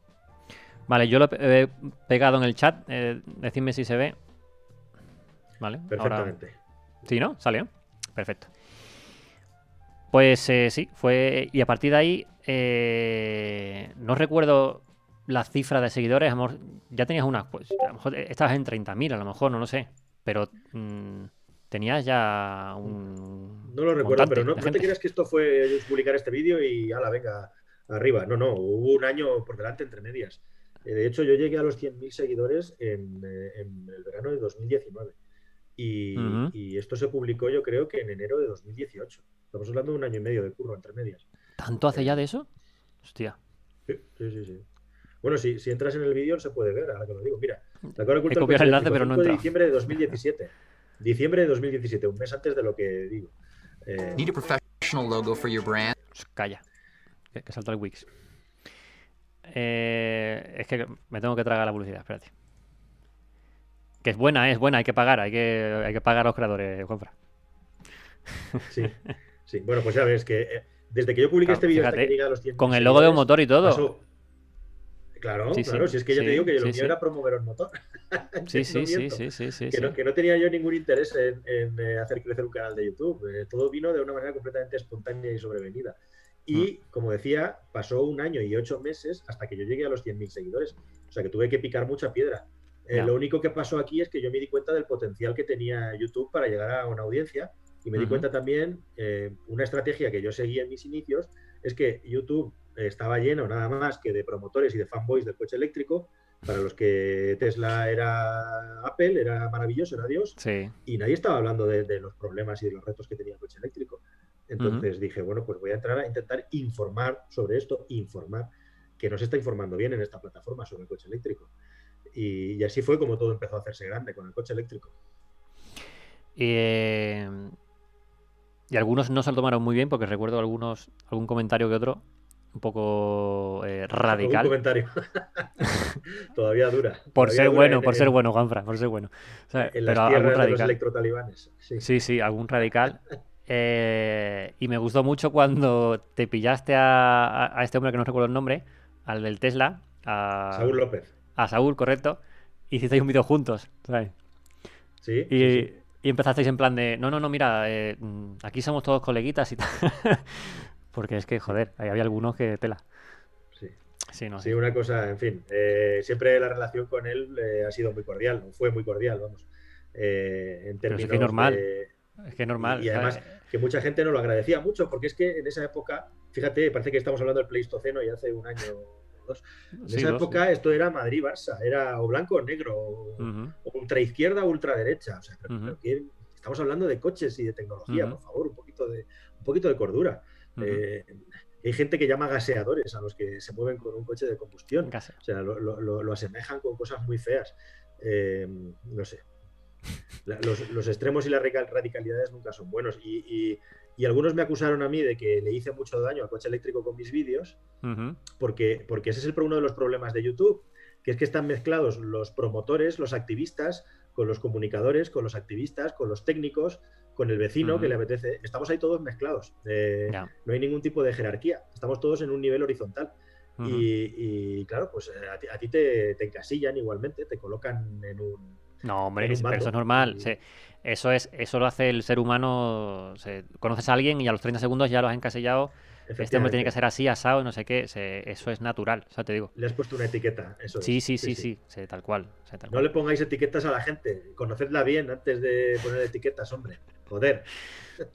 Etiquetas solamente en el YouTube, hombre, los tags de YouTube. Bueno, aparte de fricadas, aparte de fricadas. Em, vale, pero a partir de ahí sí que has hecho mucho más vídeos. Es que al final hablamos de contenido, pero no hablamos de, lo mío. Pero. Oh, eh, que yo me voy a lo eh, mío. No, no, no, no, pero normal, coño. A mí también me interesa, me gusta el motor. Pero eh, al, final eh, ha hecho más vídeos de cosas eléctricas y la gente no se te ha subido tanto a la cabeza o a la chepa como, como con ese primer vídeo. Tampoco te conocían tanto. A lo mejor ya saben cómo eres, conocen tu contenido o son más seguidores, por decirlo así. y te conocen un poco más. No lo sé. Bueno, y que básicamente era un mundo nuevo, había muchas cosas que contar, la información era muy poca y todo esto ha ido madurando, ha ido creciendo se ha ido poniendo cada cosa en su sitio y cada persona también en su sitio. y, ya está, es un proceso, es un proceso de tiempo. Y una lección es que no, hay que darle más importancia de la que tiene. Es un gran, es un gran eh, coach eh, eh, la plataforma para aprender tú a, moderarte y a, aceptar cuando la has cagado o cuando te vienen críticas fuertes. ¿no? se aprende mucho, la verdad, se aprende mucho. Em, antes de continuar, uy, pues me cae esto. Va, venga yo, ahora lo cojo. Em, tenemos, eh, aunque no lo he puesto creo que en los, en, los comentarios, ¿vale? Pero creo que sí que está puesto en, el, em, en la descripción del vídeo. Tenemos un canal de Discord, o tengo un canal de Discord, ¿vale? Eh, del mundo audiovisual. No os digo esto para que apuntéis lo que venís del parte del motor, porque si no os dedicáis a lo visual, ¿para qué? Pero eh, los que estáis en el Discord eh, ahora en el turno de preguntas, porque sí que vamos a abrir un poco el turno de preguntas un poco más adelante, ahora en, un ratico, ¿vale? Eso sí, tampoco preguntáis de qué coche me compro, porque os conozco, porque ya he visto algún directo. Recordad que esto, es, que esto es un directo del mundo audiovisual. Eh, si queréis preguntarle directamente a Juanfra por voz, ¿vale? Si queréis entrar en directo, poneros en el, en el Discord, ¿vale? Hay un canal, hay una sala de espera de directos de, de voz en el Discord, ¿vale? Lo tenéis abajo. Dicho queda. Eh, vale, y entonces, lo que te pregunté antes, que al final nos enrollamos. La parte de creación de contenido en sí, la parte más técnica. ¿Cómo creas contenido? Porque yo creo que, que, Kino sigue estando contigo para hacer esto, ¿no? De, YouTube. Kino es, mi cámara de referencia y seguirá estando conmigo mientras, él, quiera. Claro, entonces, ¿qué diferencia de parte de producción o de preproducción tienes como motor, ¿vale? Porque entiendo que las cámaras no te da para una cámara buena, ¿sabes? Por decirlo así. La mayor parte de mis vídeos me los he estado grabando yo eh, hasta la fecha y una parte importante estoy grabándomelos yo. Con una cámara de 600 euros de hace, de hace 8 años. Y, cuando viene Kino a grabar, que cada vez es más y más que va a venir a grabar ahora, porque ahora ya el objetivo es que yo no me grabe ni, un, ni me monte ni uno solo de los vídeos, un Carbo, que es mi propio equipo, que si quieres ahora te cuento un poco sobre eso. Em, pues básicamente la diferencia es que eh, eh, conmigo todo vale desde el punto de vista, si tiene sentido desde el punto de vista informativo y creativo. Mientras que la tele estamos teniendo que pensar este ángulo, este plano, planificar esta hora, eh, esto, lo otro, y con el audio también. El vídeo más visto de mi canal es un vídeo que he grabado yo con una SLR cámara en mano y utilizando el micro de ambiente. Eh, entonces, eso ya te lo explica todo. O sea, si el contenido es bueno, tira millas, aunque sea con un teléfono móvil. Eh, básicamente es eso. todo el peso está en la calidad del contenido. No en la calidad de la imagen. ¿Y qué... Ponte técnico, ¿con qué grabas? ¿Cuál es esa cámara de 600 euros? Bueno, yo, grabo con una Lumix LX100, eh, que es una cámara compacta que tiene el sensor de la Lumix GH4, em, un sensor micro 4 tercios, que tiene una óptica Leica bastante buena. ¿Y cuál es el motivo por el que trabajo con esta cámara? Bueno, pues básicamente porque es una o trabajaba. Es una cámara que tiene un tamaño suficiente como para poderla poner en un coche tipo GoPro y poderme grabar dentro del coche mientras conduzco. Y es una cámara que tiene una cosa maravillosa, que a día de hoy en infinitas cámaras, fíjate lo que es lo importante, hay infinitas cámaras que siguen sin tenerlo, incluida la Fuji X-T3 que me compré y que acabé vendiendo a los meses, harto de ella, que es un software para manejar en el teléfono móvil cojonudo. Y eso significa que yo me planto, ¿por qué? Porque a mí eh, me viene muy bien grabarme a mí mismo y cómo se encuadra uno, cómo se graba uno, eh, pues es muy difícil. Entonces con esta cámara yo planto la cámara y con la app soy capaz de hacerme foco manual con total calidad. Con la app soy capaz de, gestionar el diafragma y el obturador. Con la app puedo tocar la ISO, lo puedo tocar prácticamente todo como si estuviera tocando el menú de la cámara, pero de manera remota. En añadido, además, como es una cámara compacta, con una lente fija, tiene un zoom e incluso el zoom lo puedo mover con la aplicación Hostia. Así que lo verdaderamente interesante de esta Lumix, que es ya más vieja, que no recibió ninguna actualización por parte de, los amigos de Panasonic, por cierto, y que se quedó totalmente obsoleta a los cuatro días, pero que graba en 4K, es que, es que tiene una aplicación para el móvil que no la tiene ninguna otra cámara. Eh, ¿Y el sonido? Ah, esa tontería a mí me ha permitido autogestionarme de una manera maravillosa. Uno de los motivos por los que me compré una cámara de SLR buena, como es la Fuji XT3, es que ya tiene una entrada de audio porque la LX10 no tiene entrada de audio. Entonces, lo que hago, lo que hacía, no lo tengo por aquí ahora mismo, lo tengo en otra sala, pero lo que hago es grabarme en una grabadora, me hago claqueta a mí mismo, haciendo eh, la palmadita, y con el maravilloso Premiere, eh, creando secuencia multicámara, pues la sincronización en un 99,9% de las veces está garantizada. Lo que no está garantizado es que a mí se me olvide eh, encender la petaca del micrófono o, toque o no le dé al botón de hold de la grabadora y, y, cuántas veces no me ocurre o me ha ocurrido de que me he grabado un vídeo cojonudo y cuando he terminado me he dado cuenta que el audio no lo había grabado. Eh, y pega dos gritos ahí en el coche ahí dentro. Después de haber dejado después de haberte dejado la voz durante, y el cerebro durante veintipico minutos, eh, volverlo a repetir es muy duro mentalmente. Vale. Pero entonces, entonces dices, esto que has hecho es un test, una prueba, no entrenamiento. Ahora viene el sí, sí. Y entonces intentas pensar, todas las cosas que aquí no les he acabado de explicar bien o me he enrollado con una persona y las podía decir más rápido, esta vez lo vas a hacer mejor. Una pregunta. Porque en la segunda grabación cometes otras cagadas, pero. No, no, no. Y dices lo te queda con los highlights, pero después las frases son diferentes y las construyes diferentes. Son diferentes. Entonces, lo, que suele ocurrir es que a veces en el vídeo segundo otras cosas las haces mejor y otras cosas las haces peor que en el primero. Lo ideal sería tener un mix del primera y la segunda versión, pero como la segunda no está bien grabada, pues te jodes y arreando. Que mucha gente se pregunta, porque algún comentario he visto por ahí, de cómo cojones eres capaz de estar a una sola toma, grabar durante 10 minutos hablando y bla, bla, bla, bla, bla, y no es enrollarse. O sea, entiéndeme, yo me puedo estar 10 minutos hablando aquí del tiempo y enrollarme. No, 10 minutos diciendo contenido, cosa técnica, explicando. O sea, ¿cómo eres capaz? Porque eh, gente dice, pero este hombre no ha cortado, ha estado 10 minutos hablando, ¿cuántas veces se ha tenido que, leer o que, o que, ¿sabes? Ensayar. Mira, yo solo te digo una cosa. Cuando empecé a estudiar periodismo, eh, yo me iba a la radio sin papeles y me obligaba a mí mismo a intentar contar las cosas y el guion y todo eso sin mirarlo y sin mirar los papeles, por forzarme a mí mismo a tener la capacidad de, de, tener la capacidad de, poder improvisar, de ser capaz de organizar un discurso articulado sin tener que mirar papeles. Eh, en verano, algún verano trabajé de vendedor por ahí ambulante y me tenía que enfrentar a personas de lo más dispares, eh, incluso para mi, para mi integridad física por la calle en Barcelona. Y de nuevo era una manera de, ganar, de, ganarme una especie de confianza. O sea, todo esto, mm, eh, yo, no, yo creo que hay una parte importante de entrenamiento, hay una parte importante también de preparación.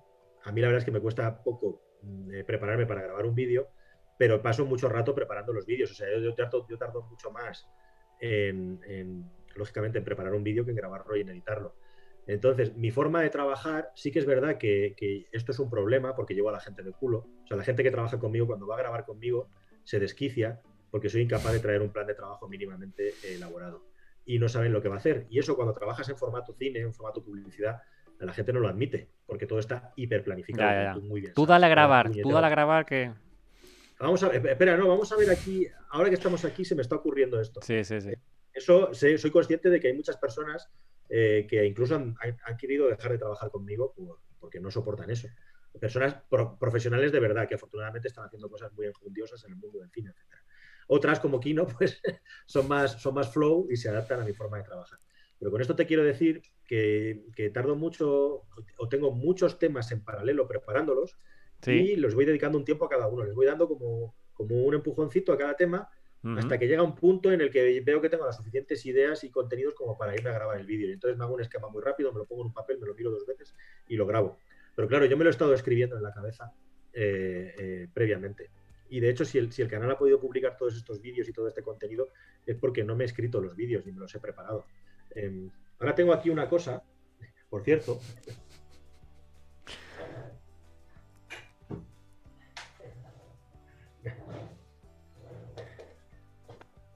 Eso es para un móvil, ¿no? No es un soporte. Pongo los auriculares.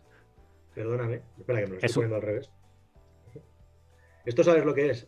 Es un soporte de un móvil, ¿no? Parece. Esto es, esto es eh, un soporte para ponerme la tablet aquí y poderla utilizar para poder hacer las locuciones. O sea, yo me pongo aquí la tablet y la utilizo en lugar de imprimirme eh, el guion y tenerlo en una tril, pues me pongo aquí la tablet y, pero esto es solamente para locutar las voces en off, no lo utilizo para grabar los vídeos. Lo utilizo también para, hacer de dummy, para hacer foco, porque a la Lumix le he dado tanta caña que la wifi ya no le funciona, ¿sabes? La wifi ya, ya no me puedo eh, autoenfocar con la wifi porque ya no le funciona la red a la cámara. Yo no sé qué ha pasado ahí. Pues ya sé que regalarte una cabeza de un maniquí o algo. Te voy a regalar ahí para que te lo pongas ahí. Entonces, nada, con eso me, con eso me apaño para grabar. Así de sencillo es. O sea, es que el contenido es el rey, eso es maravilloso de YouTube. Pero bueno, que ahora tengo un equipo de cámaras y de editores genial que acabo de reclutar. Y si todo va bien, eh, eh, no dejaré de autograbarme porque siempre que se me ocurra una idea o hay un tema urgente me grabaré yo. Pero la idea es que ya tengo un equipo de profesionales detrás con unas cámaras y unos equipos decentes para trabajar porque hay muchos youtubers, eh, o la mayoría, de ya con un, eh, con un montante de, seguidores, que ellos no se montan, solo hacen los guiones y, para adelante. Yo, hasta el día de hoy, que yo sepa, tú grabas y montas. Y que no te ayuda, lo que tú quieras, pero tú grabas y montas. Y ahora sí. me estás contando que tienes un equipo que yo ya eso no lo sabía. Ya no es exactamente así. O sea, si tú te fijas en los últimos vídeos que he publicado, todo lo que son pruebas de coches, ya hay un equipo detrás grabando y montando. Entonces, yo ya Pero con, con CarWow, con la entrada de, CarWow, entiendo. Sí. Claro, claro. Vale, vale. Sí, pero ya, ya aquí, no, aquí no me lo traía de vez en cuando, no mucho, porque, porque había otros objetivos. Pero sí, ahora ya con CarWow, eh, el 90% de los vídeos que van a salir, en nada, en cuestión de semanas, van a, va a haber un equipo detrás en el que hay dos personas involucradas, eh, a veces tres, a veces cuatro, en función del tamaño de la producción, que se van a encargar de todo. Y la mm, con la entrada de, de CarWow, eh, entiendo que ahora, pues eso, eh, ha ganado también un poco en, no sé si en relax, porque nunca estás relajado, pero en, en echarle menos tiempo a lo mejor al canal, pero no tiempo eh, de decir voy a hacer un guion, no, ese tiempo, que al, final es lo que el canal hace que, sea diferente, sino el tiempo este que tú decías, voy a montar, tengo que montar, tengo que subir el vídeo, tengo, eso entiendo que ahora te lo, te lo hará otra persona. ¿No? Entiendo. Sí, sí, sí, tengo, tengo un community manager. Además, yo tengo un equipo con dos, tengo, un equipo con dos eh, cámaras editores, tengo un community manager, eh, tengo un equipo editorial que en muchas ocasiones van a salir a probar los coches ellos. Em, y, los vamos a grabar, pero va a ser un trabajo en equipo. Y además eh, tengo la posibilidad incluso de contratar más gente cuando haga falta, de manera esporádica, en modo freelancer, que es algo muy habitual, como bien sabréis, en esta, en esta profesión. Entonces, eh, me, me, dice aquí Enrique, Enrique, que no deje de grabarme a mí mismo. No, no, no me voy a dejar de grabar a mí mismo, porque ya te digo que muchas veces se me ocurren cosas. Y, de hecho, yo ya tengo un mini plató montado en mi, en mi apartamento, en esa famosa guardilla donde yo me he grabado. Voy a tener varios mini platos por ahí repartidos para, para aprovecharlo todo. ¿no? Pero sí que, aunque todavía no he llegado a ese punto, el objetivo de 2021 es que mi cerebro esté más eh, orientado a parir buenas ideas y buenos guiones y buenos contenidos, que no esa presión y ese estrés de, venga, tengo que editar, eh, etcétera. Tú no sabes la cantidad de comidas familiares y de historias personales que yo me he perdido o he llegado a mesa puesta, lo cual tengo que agradecer a la familia, eh, pues porque yo llevo básicamente dos años trabajando el fin de semana. no me quejo, no me quejo, pero que, que lógicamente no es sostenible en el tiempo si quieres aumentar la calidad de los vídeos, ¿no? Y de eso se trata, de hacerlos cada vez mejor. ¿Y para futuro, qué puedas contar? Pues bueno, al margen de esto, al margen de esto, que no es poco lo que, lo que estoy contando. No, no, no, ya, ya, ya, joder, bro. Eh, eh, la idea es que vamos a hacer cosas, creo que potentes. Y cuando digo potentes, es que todas aquellas ideas locas que justificaban hacerse por el programa de televisión, pues ahora las va a justificar YouTube. Eh, para las personas que estáis aquí por el mundo audiovisual y que no conocéis CarWow, tenéis que saber que CarWow ahora mismo es el canal de YouTube más visto del mundo. Eh, tiene 5 millones de espectadores, pero cada mes reúne entre 50 y 75 millones de vídeos vistos em, desde, la, desde CarWow Canal Inglaterra. Eh, han superado a Top Gear, han superado a todo el mundo, incluidos los canales más vistos de los Estados Unidos de América. Así que eh, Matt Watson, que es la persona que, el artífice de todo esto, que es el que pilota el canal inglés. De hecho, yo he empezado en esta videoconferencia contigo un poco tarde porque estaba terminando una reunión con él y estábamos planificando, estaba presentándole mi plan para 2021, eh, si, queréis saberlo, lo que estaba hablando con él. Y ese plan para 2021 tiene cosas mucho más ambiciosas desde el punto de vista de contenido, em, eh, que si Dios quiere, ojalá em, podamos hacer. Ya te digo que sin el límite va a ser más eh, que encontremos los lugares para hacer las cosas que no el personal ni los medios técnicos. Si encontramos los sitios apropiados para hacer cosas, se, vienen, como dicen los mexicanos, cosas muy potentes al canal. Así que básicamente eso es lo más importante que te puedo contar para 2021. Que, que ese Top Gear español cada vez está más cerca tienes aquí un piloto de, karting que te está esperando cuando haga falta. que por cierto, no, vamos a imitar a Top Gear porque no tiene ningún sentido, son únicos e irrepetibles. Y si hiciéramos una reimitación, eh, estaríamos cometiendo el mismo error que en su día cometió Discovery con House of Cards, intentando imitar a los de a los de joyas, joyas sobre ruedas, no, perdón, a los de Gas Monkeys, ¿no? Que nunca me acuerdo cómo se dice el programa en, castellano. Pero bueno, que, que, nosotros haremos los nuestros, solo que con más medios. Y, y, parte importantísima de CarWow en España va a ser el canal de YouTube. Así que si, mi canal se ha integrado en CarWow es porque me han convencido y la manera que han tenido de convencerme o seducirme es poniendo medios encima de la mesa. Em, así que ese es el objetivo, mejorar muchísimo la calidad del contenido, tanto desde el punto de vista del contenido en sí como de la producción. Pues deseando verlo, deseando ver, a ver qué, hay por ahí para mejora. Eh, abrimos preguntas. ¿vale? Em, Venga. Si queréis tenéis el chat de ahí de YouTube, que es lo más eh, sencillo, y los que estáis en, el, en mi comunidad de Discord, eh, podéis si queréis entrar en la sala de espera eh, y podéis preguntarle directamente a Juanfra, ¿vale? Dice José Javier que, me vaya a Murcia a buscar localizaciones guapas. Sí, bueno, que sepas, José Javier. JJ de los míos, ¿eh? Es de. Es, un clásico aquí en el canal. Toda la zona de sierra que linda con Murcia y Albacete y de hecho, que sepáis que tengo, que tengo una base de datos de localizaciones eh, bonitas para grabar con coches que, está por explotar todavía. Algún día a lo mejor hay algún proyecto para poderla explotar, pero soy un, soy un enfermo de buscar sitios para grabar coches de manera bonita y desgraciadamente no es una cosa que haya podido hacer mucho en estos últimos años en el canal. Oye, lo del cascarón, que pregunta, que, que es verdad que no te pregunta por el segundo canal. que ¿Qué tal? Ah, es, mi niña bonita. O sea, eh, en fin, para mí es fundamental. Eh, yo no quiero. Eh, mi trabajo son los coches y los coches me lo han dado todo a nivel profesional. pero yo no quiero vivir encasillado en los coches. Y para mí el cascarón es una válvula de escape, es un hobby, es una pasión y, lo que quiero es que siga creciendo al mismo nivel que el canal de, coches. Y, la verdad es que estoy súper contento con el cascarón. Eh, con la poca ayuda y tiempo que tenemos, trabajando los fines de semana, por amor al arte, pues, pues ya estamos empezando a, ver que a ver que hay alguien ahí detrás, ¿no? Hmm. Y, Jolines, para mí es la verdad que es un, proyecto súper interesante. Eh, importante para mí, vamos. Hacer cosas que no sean coches, porque es que la gente no lo sabe. Me, me hace mucha risa cuando la gente me dice, Juan Fran, tú dedícate a los coches, que es lo que sabes, es lo tuyo. Eh, en fin. Es como tú que sabes que sé yo. es un poco tú que sabes que sé yo. no, no. La Oye, tengo... atrevida, sí. No, no, eh, tengo aquí, sí, que sigo hablando porque tengo una, persona en la sala de Déjame que diga una cosa nada más. Sí, sí, dice, dice Sergio Martínez, Cabo de Gata y Tabernas en Almería. Por favor, id al buscador de YouTube cuando termine este directo y escribid Petrolicius.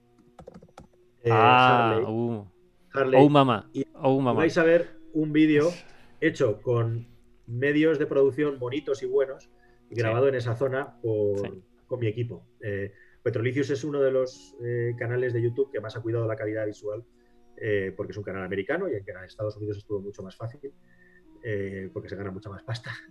Y yo he estado trabajando para ellos un tiempo y ahí he podido, hemos podido dar rienda suelta a contenidos de mucha más calidad. entonces, si busca Petrolicius Harley, por ejemplo, vais a encontrar paisajes del desierto de Tabernas y del Cabo de Gata fabulosos, con la, con la maravillosa recta esa con la iglesia de fondo, que es un mm. sitio icónico donde, entre otras marcas, Porsche ha grabado varios vídeos ahí. Voy a meter a alguien que está aquí en la, en la sala de espera, ¿vale? Espero que todo se escuche porque como no he hecho ninguna prueba, yo espero que, se escuche tanto que tú lo escuches como que se escuche en el directo, ¿vale? Vamos a ver. Se llama EPEPXLM Isaac, ¿vale? Debe ser familia del hijo de Elon Musk. Muy buenas, Isaac, buenas. Hola. ¿Nos escuchas? Parece que no. Hola. A ver. Buenas, Isaac. ¿Nos escuchas? Isaac. No, parece que no escucha. No, está, está con el móvil. No sé si con el móvil va a escuchar mucho. A ver. No, no escucha nada. No sé si es cosa suya o cosa mía, la verdad. A ver. No, bueno, parece que no. Isaac, lo siento. Eh, estás, estás eh, no estás muteado, pero no te escucho nada. Que la ponga por escrito, si no, a ver si puedo responderle igualmente. Ponlo por escrito si quieres por el propio Discord o por el chat, ¿vale? Ha salido. Animaos a comentar algo, a preguntar, chicos, si queréis. Y, respondo o intento responder a lo que preguntéis. Eso es. A ver, vamos a repasar ejemplos. Y pone ejemplos de sitios son. Ah, no, nada. Lorca, no sé qué. Bien. Aquí Juan Carlos no por Discord. José Javier, perdón, JJ mm. nos recomienda sitios de, la provincia de Murcia. Por ahí habrá que ir a dar una vuelta. Además, tengo algún coche pendiente de grabar por esa zona llamativo. Mm. Isaac, no lo sé. Si estás con el móvil, pues te, he visto con el móvil. Eh, ahora entro desde el ordenador. Venga, ok. Vale, más preguntas mientras que Isaac entra al directo. ¿Alguna pregunta a Juanfra? Ya sea cosa técnica o eh, sea técnica de visual o técnico suyo del, motor incluso, ¿vale? O algunas cosas de, sus canales. A veces, a veces menos es más, ¿eh? Igual que os he contado la tontería esta de, la tontería esta de, mi cámara Lumix y por qué la utilizo, una cámara compacta. Eh, em, grabando coche a coche, que es una cosa bastante compleja, em, sin cortar carreteras y sin utilizar cámara cars, también hay sus trucos. Y la verdad es que hoy en día la tecnología nos ayuda muchísimo. Yo trabajo con un equipo ultra ligero, que eso me vas a permitir que no diga cuál es, porque es un pequeño truco eh, profesional. Pero es que hoy en día una puñetera cámara GoPro 9 tiene un estabilizador de cámara. Que es, eh, es, que eh, es alucinante y da una calidad impresionante. Entonces, la tecnología cada vez nos hace más asequible trabajar con unas calidades de vídeo mm. muy buenas. Y cada vez tiene menos peso en que algo tenga calidad. Antiguamente solo había cuatro gatos que se pudieran permitir el lujo de tener unos equipos con una calidad decente. Y hoy en día eh, todos tenemos en las manos, por 6.000 euros nos podemos montar un equipo de SLR con un gimbal de una calidad eh, brutal. Así que más que nunca el peso está en la parte creativa y en la parte del contenido. Eh, Y por menos dinero, eh, incluso, esto, por, por menos dinero, sí, sí, yo he tirado alto, ¿no? He disparado alto. Sí, sí, sí. Contando que te compras unas lentes de buen nivel, ¿no? 1500 pavos la cámara, otros 1500, 2000 las ópticas.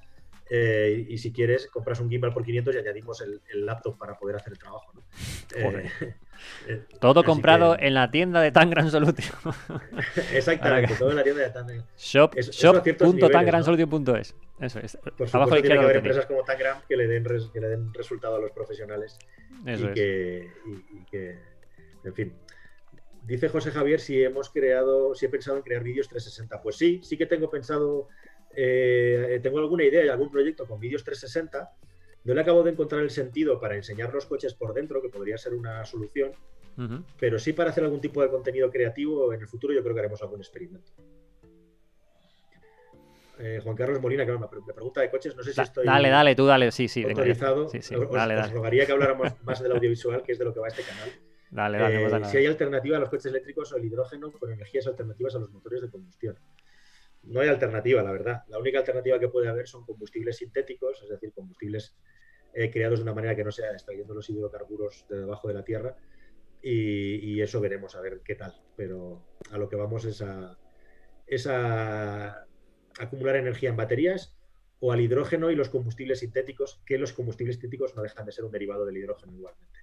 Así que solo hay esas dos opciones. Dice JJ que se ha comprado, que se va a comprar una Pocket. Una, una Eh, Pocket 6K. Casi nada. Yo hice unos spots de un coche no hace mucho y alquilé una 6K, una Pocket 6K para probar qué calidad tenía y me pareció muy satisfactoria. Eso sí, es una cámara para trabajar en modo ya pro. O sea, aunque sea una cámara barata y pequeña, Sí. a, a nivel de ritmo de producción te obliga a trabajar en modo pro en el sentido de que no es una cámara de run and gun eh, o shot, shot and gun. Es Sí. una cámara para, pa- para plantarla, preparar el plano, etcétera. Enfo- O sea, enfocar, no sé qué. Claro. Estás Decir jugando en, tengo- un modo, en un modo pro. Decir tengo que esta cámara que me estáis viendo aquí, no la que me está viendo Juanfra, que Juanfra también me está viendo con la webcam cutre del portátil, eh, con la que vosotros, esta, ¿vale? Esa es una Blackmagic Pocket.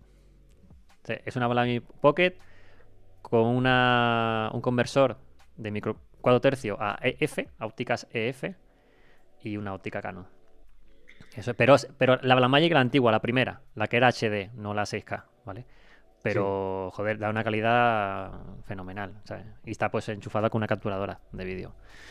Aquí el ordenador, ¿sabes? Las cámaras de Blackmagic en los inicios tenían muchos, muchos fallos, como todas las cosas nuevas que empiezan. Esta el color no me gusta. Eh, O sea, esta porque eh, yo le he puesto un LUT. O sea, le- he corregido yo el color a la señal y tiene un LUT, el, el OBS, ¿no? Que es el color digital. Pero a mí el color no me gusta del todo. Tremendamente además antiergonómicas, con unas pantallas Sí. lamentables, con unas Sí. duraciones de baterías muy malas, pero poco a poco han ido aprendiendo y han ido creando un producto. No, están sacando cosas muy buenas, muy buenas. Pregunta Carlos Eh, si, si, se- si utilizamos cámaras exteriores ancladas. Yo, yo es que como Mm. hago directos ya te quito el papel del numerador y todo. No, no, tú dale, dale. Pregunta Carlos si utilizo cámaras ancladas en los coches. Sí, Sí, sí, sí. utilizo cámaras ancladas en los coches. Por ejemplo, esta, esta Lumix LX100 que uso yo, eh, la he usado varias veces para eso, pero no es una cámara apropiada para eso porque ni una DSLR tampoco. En- eh, Céntrate, No, céntrate. básicamente es por una cosa mucho más práctica. Perdón. Porque, porque te pueden entrar claramente y fácilmente cosas en, el, en mancharte el sensor, básicamente. Eh, la mayor parte de las cámaras DSLR no están preparadas para que les dé el viento eh, yendo coche a coche. Aparte del peligro también de que te. Hostia, yo Aparte en de peligro también de que 2008, te salten. en China, sí. En, en 2008 me compré la, la mítica Canon 5D Mark II, que aún tengo.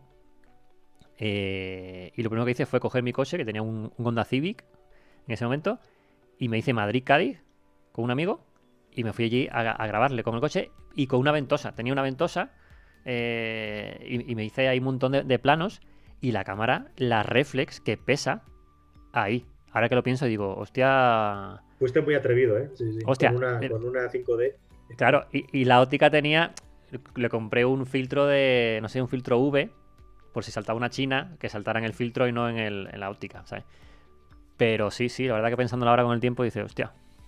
Hace unos días grabando un Land Rover Defender, os animo a que busquéis en el buscador de YouTube Land Rover Def- Defender Calero. Eh, eh, estuvimos grabando con una. Hemos comprado unas GoPro 9 que son geniales. Y, y en, un boche, en un bache, en un salto, nos salió volando y el Defender le pasó por encima. Pero afortunadamente los daños no fueron muy, muy grandes.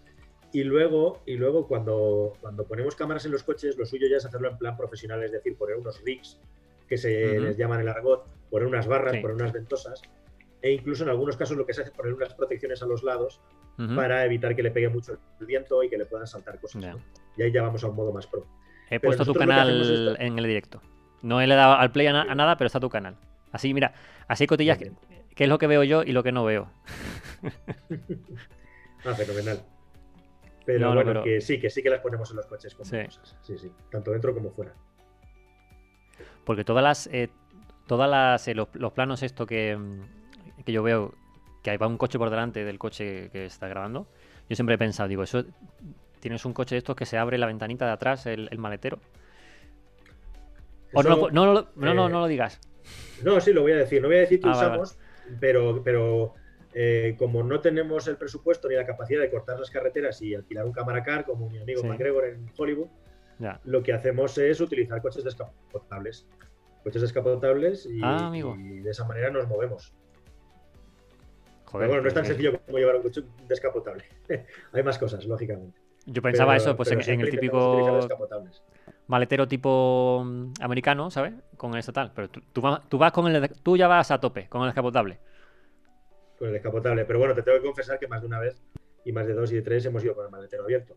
Eh, y con la persona eh, eh, rigurosamente anclada con arneses Bueno, ya al me maletero, pero con el maletero. Es un clásico. Hasta Top Gear les multaron una vez por eso. O sea, que- Sí, ¿no? ¿qué voy a contar? Eh, oye, está, está Isaac otra vez en el Discord. Vamos a intentarlo. A ver si, si se ha conectado con el ordenador. Y ahora lo escuchamos. Vamos a ver. Muy buenas, Isaac. Hola. Hola, hola. espacio. ¿Qué? A ver. Hola. Ahora sí, ahora te escucharé, te puedo escuchar. Hombre, ¿qué tal? ¿Qué tal? ¿Lo escuchas, Juanfran? Eh, a él no, Perfectamente. yo a él no le escucho. No sé si él me puede escuchar A bien. ver, ¿habla Juanfran? Sí, sí, te oigo perfectamente, Isaac. Ah, vale, perfecto. Bien. Eh, Qué pues- conexión esto, ¿eh? Esto es como los directos por la noche. Bueno, sexo no, ¿eh? Sí, sí, Pues solo coches. mi conexión, que es, es penosa, mi, mi internet va muy mal. Eh, bueno, quería, más que nada, no es, no es una pregunta, sino que quería mencionar esto. Eh, bueno, quiero decir que, que estoy disfrutando mucho de este directo, la verdad, me parece súper interesante. Y que desde hace ya bastante tiempo que te sigo, eh, Juan Francisco, pienso que tus vídeos son súper interesantes. Y he empezado a seguirte ahora al canal de Black One. Y la verdad es que, bueno, básicamente quería eso, decir eso, que, que agradezco mucho el contenido que podéis, que aportáis a, a YouTube. Y nada, solamente eso. ¿Alguna pregunta de Juanfra de qué coche te quiere comprar o una cosa? de- No, no, por favor. Yo me Responde pasaría la tarde haciéndole preguntas, me sinceramente. compro. al, que, al que pregunte qué coche me compro, lo echamos del chat. No, hombre, no, joder, pobre. ¿A qué te dedicas? Yo eh, estoy estudiando ingeniería de diseño industrial, Hostia. Qué bueno, con, qué bueno. con- con la motivación de poder algún día acabar diseñando, diseñando coches. Y entonces con el, con el Fusion 360 o, o qué es lo que vas a aprender? De momento, bueno, es que estoy en el primer año, pero de momento Ah, de software he tocado, he tocado SolidWorks SolidWorks, y sí. MATLAB y poco más. No, es, el primer año en mi ingeniería es bastante generalizado y no, no estoy muy aplicado todavía. Pues eso, pero SolidWorks sí. no, es barato que, que se... sí. Sí, por suerte ¿Sabes mi universidad nos algunos proporciona una licencia. Sa- ¿Sabes, Isaac, que hay algunos diseñadores de coches que se han metido a youtubers ahora también, ¿no? Imagino que los conoces. Correcto, sí, sí, sí, los conozco, los conozco y me parece muy interesante lo que, lo que suben. Es que básicamente lo que más me interesa de- también del mundo del motor es eso, poder ver un poco lo que hay detrás, ¿no? Ver cómo eran los prototipos, los, los conceptos, los- las versiones beta, entre comillas, de los coches. Qué Joder. bien, qué bien. Bueno, bueno, bueno, bueno. Pues nada, oye, eh, un placer, Isaac. Si no tienes más Igualmente, tal, un placer y te, por- te un saco del entrado directo. al directo. Eso es, nada. Muchas gracias. Un abrazo. Un abrazo. Chao. Muchas gracias a ti, Isaac, por, por los comentarios y por las felicitaciones. Eh, muchísimas gracias, de verdad. Y dale duro a la carrera, que mola mucho lo que estás trabajando y estudiando. Pues sí. ¿Qué más? Más gente que quiera conectarse. Conectarse o preguntar, vamos, preguntar. Eh, sé, a ver, hay una cámara. ¿eh? Lleva una cámara Ah, comen- que es genial He grabada. estado trabajando últimamente con una cámara 360, Sí, eh, que, la- que he olvidado cómo se llama, para, para variar. Eh, la Rico. Es una cámara que valía un dineral y que la empresa quebró. Joder. Eh, en Estados Unidos y estuvo vendiendo sus prototipos a un precio ridículo. Eh, Oye, eh, si recuérdame que, que hablemos ahora del coche solar ese que me interesa. Sí, ahora, hablando de Isaac, que estaba pensando en él, ¿qué, qué, opinión tendría del, del Aptera? Sí. La cámara 360 con la que yo he estado trabajando se llama Jount y es una pasada de cacharro y lo he utilizado para hacer un vídeo corporativo, que por cierto todavía no has visto la luz por culpa de la dichosa pandemia. Pero es un cacharro muy interesante. Pues hacer post en un vídeo 360 tiene tela, ¿eh? Te lo, lo aseguro. Sí, sí.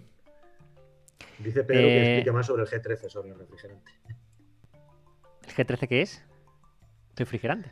Es un tipo de refrigerante que utilizan los coches del grupo Volkswagen y que está creando ahí mucha polémica porque, porque está estropeando los coches.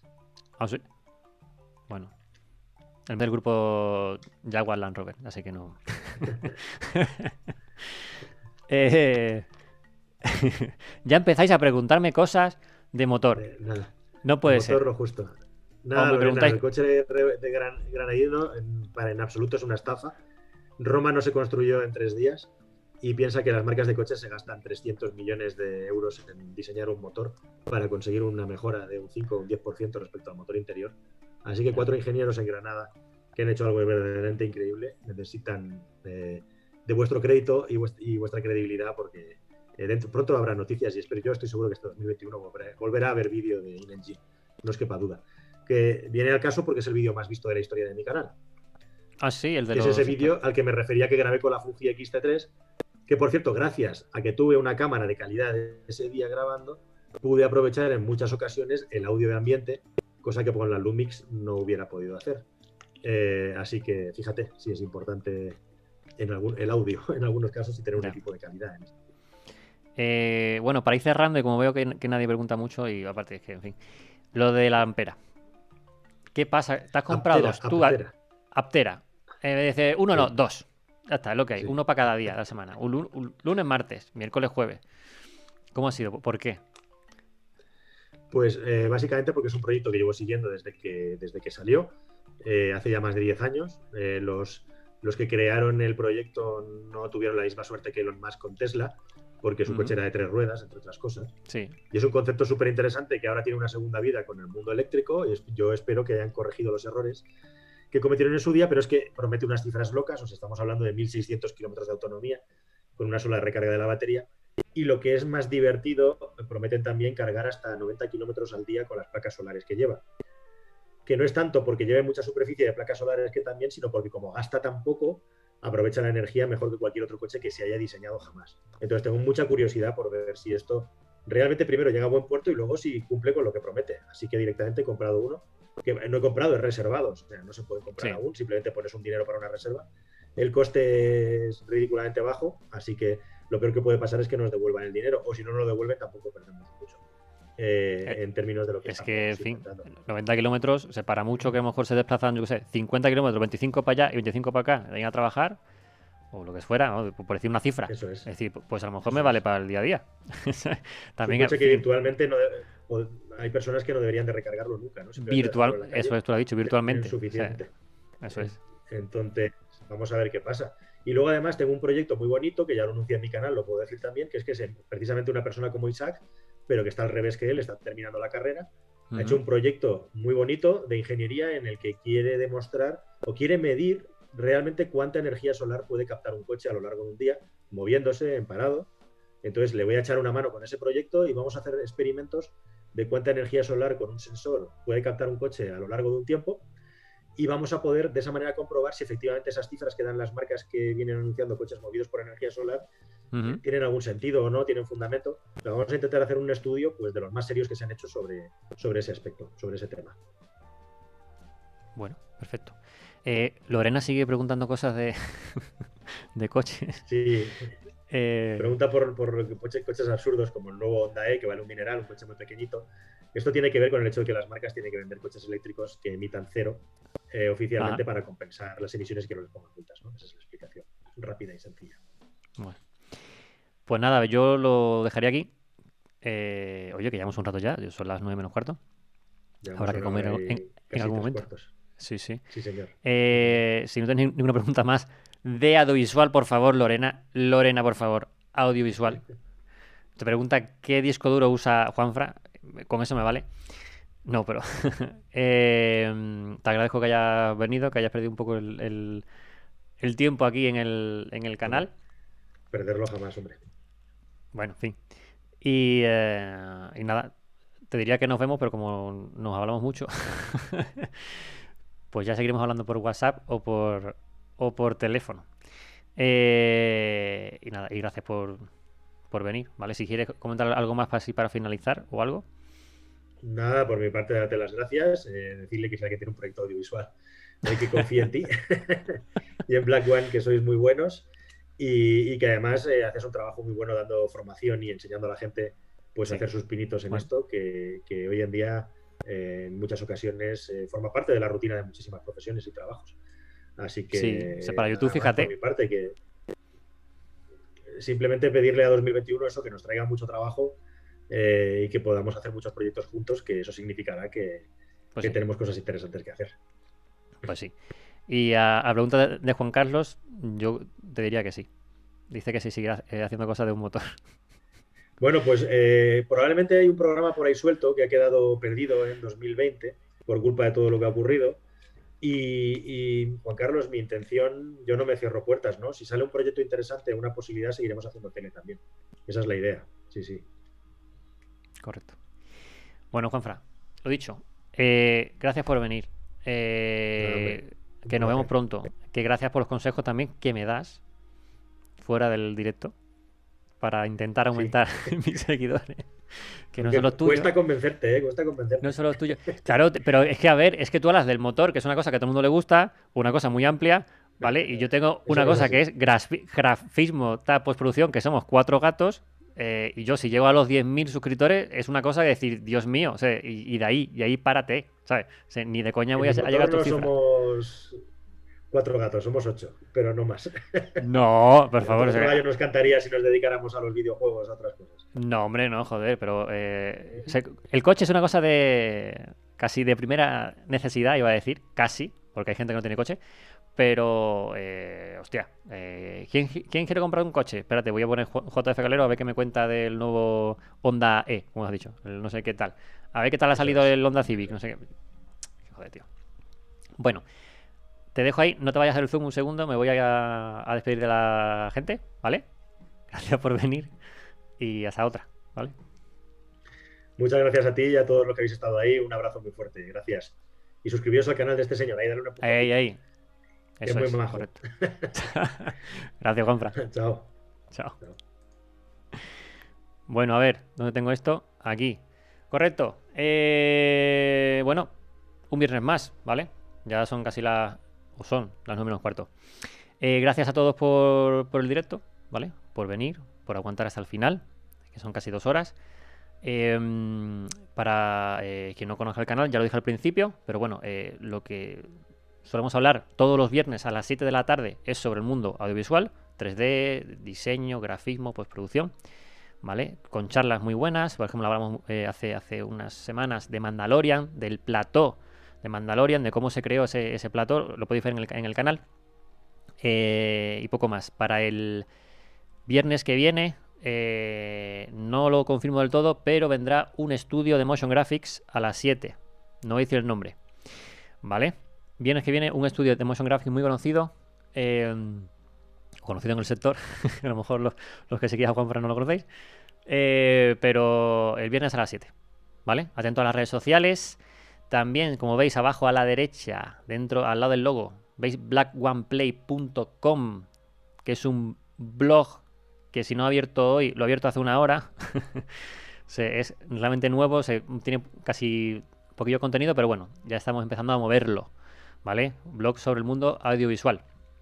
Eh, y poco más. Que os espero en otro, otro viernes, otro directo, a las 7, ¿vale? En el canal, en el Black One Play. ¿Vale? Gracias a todos. Chao.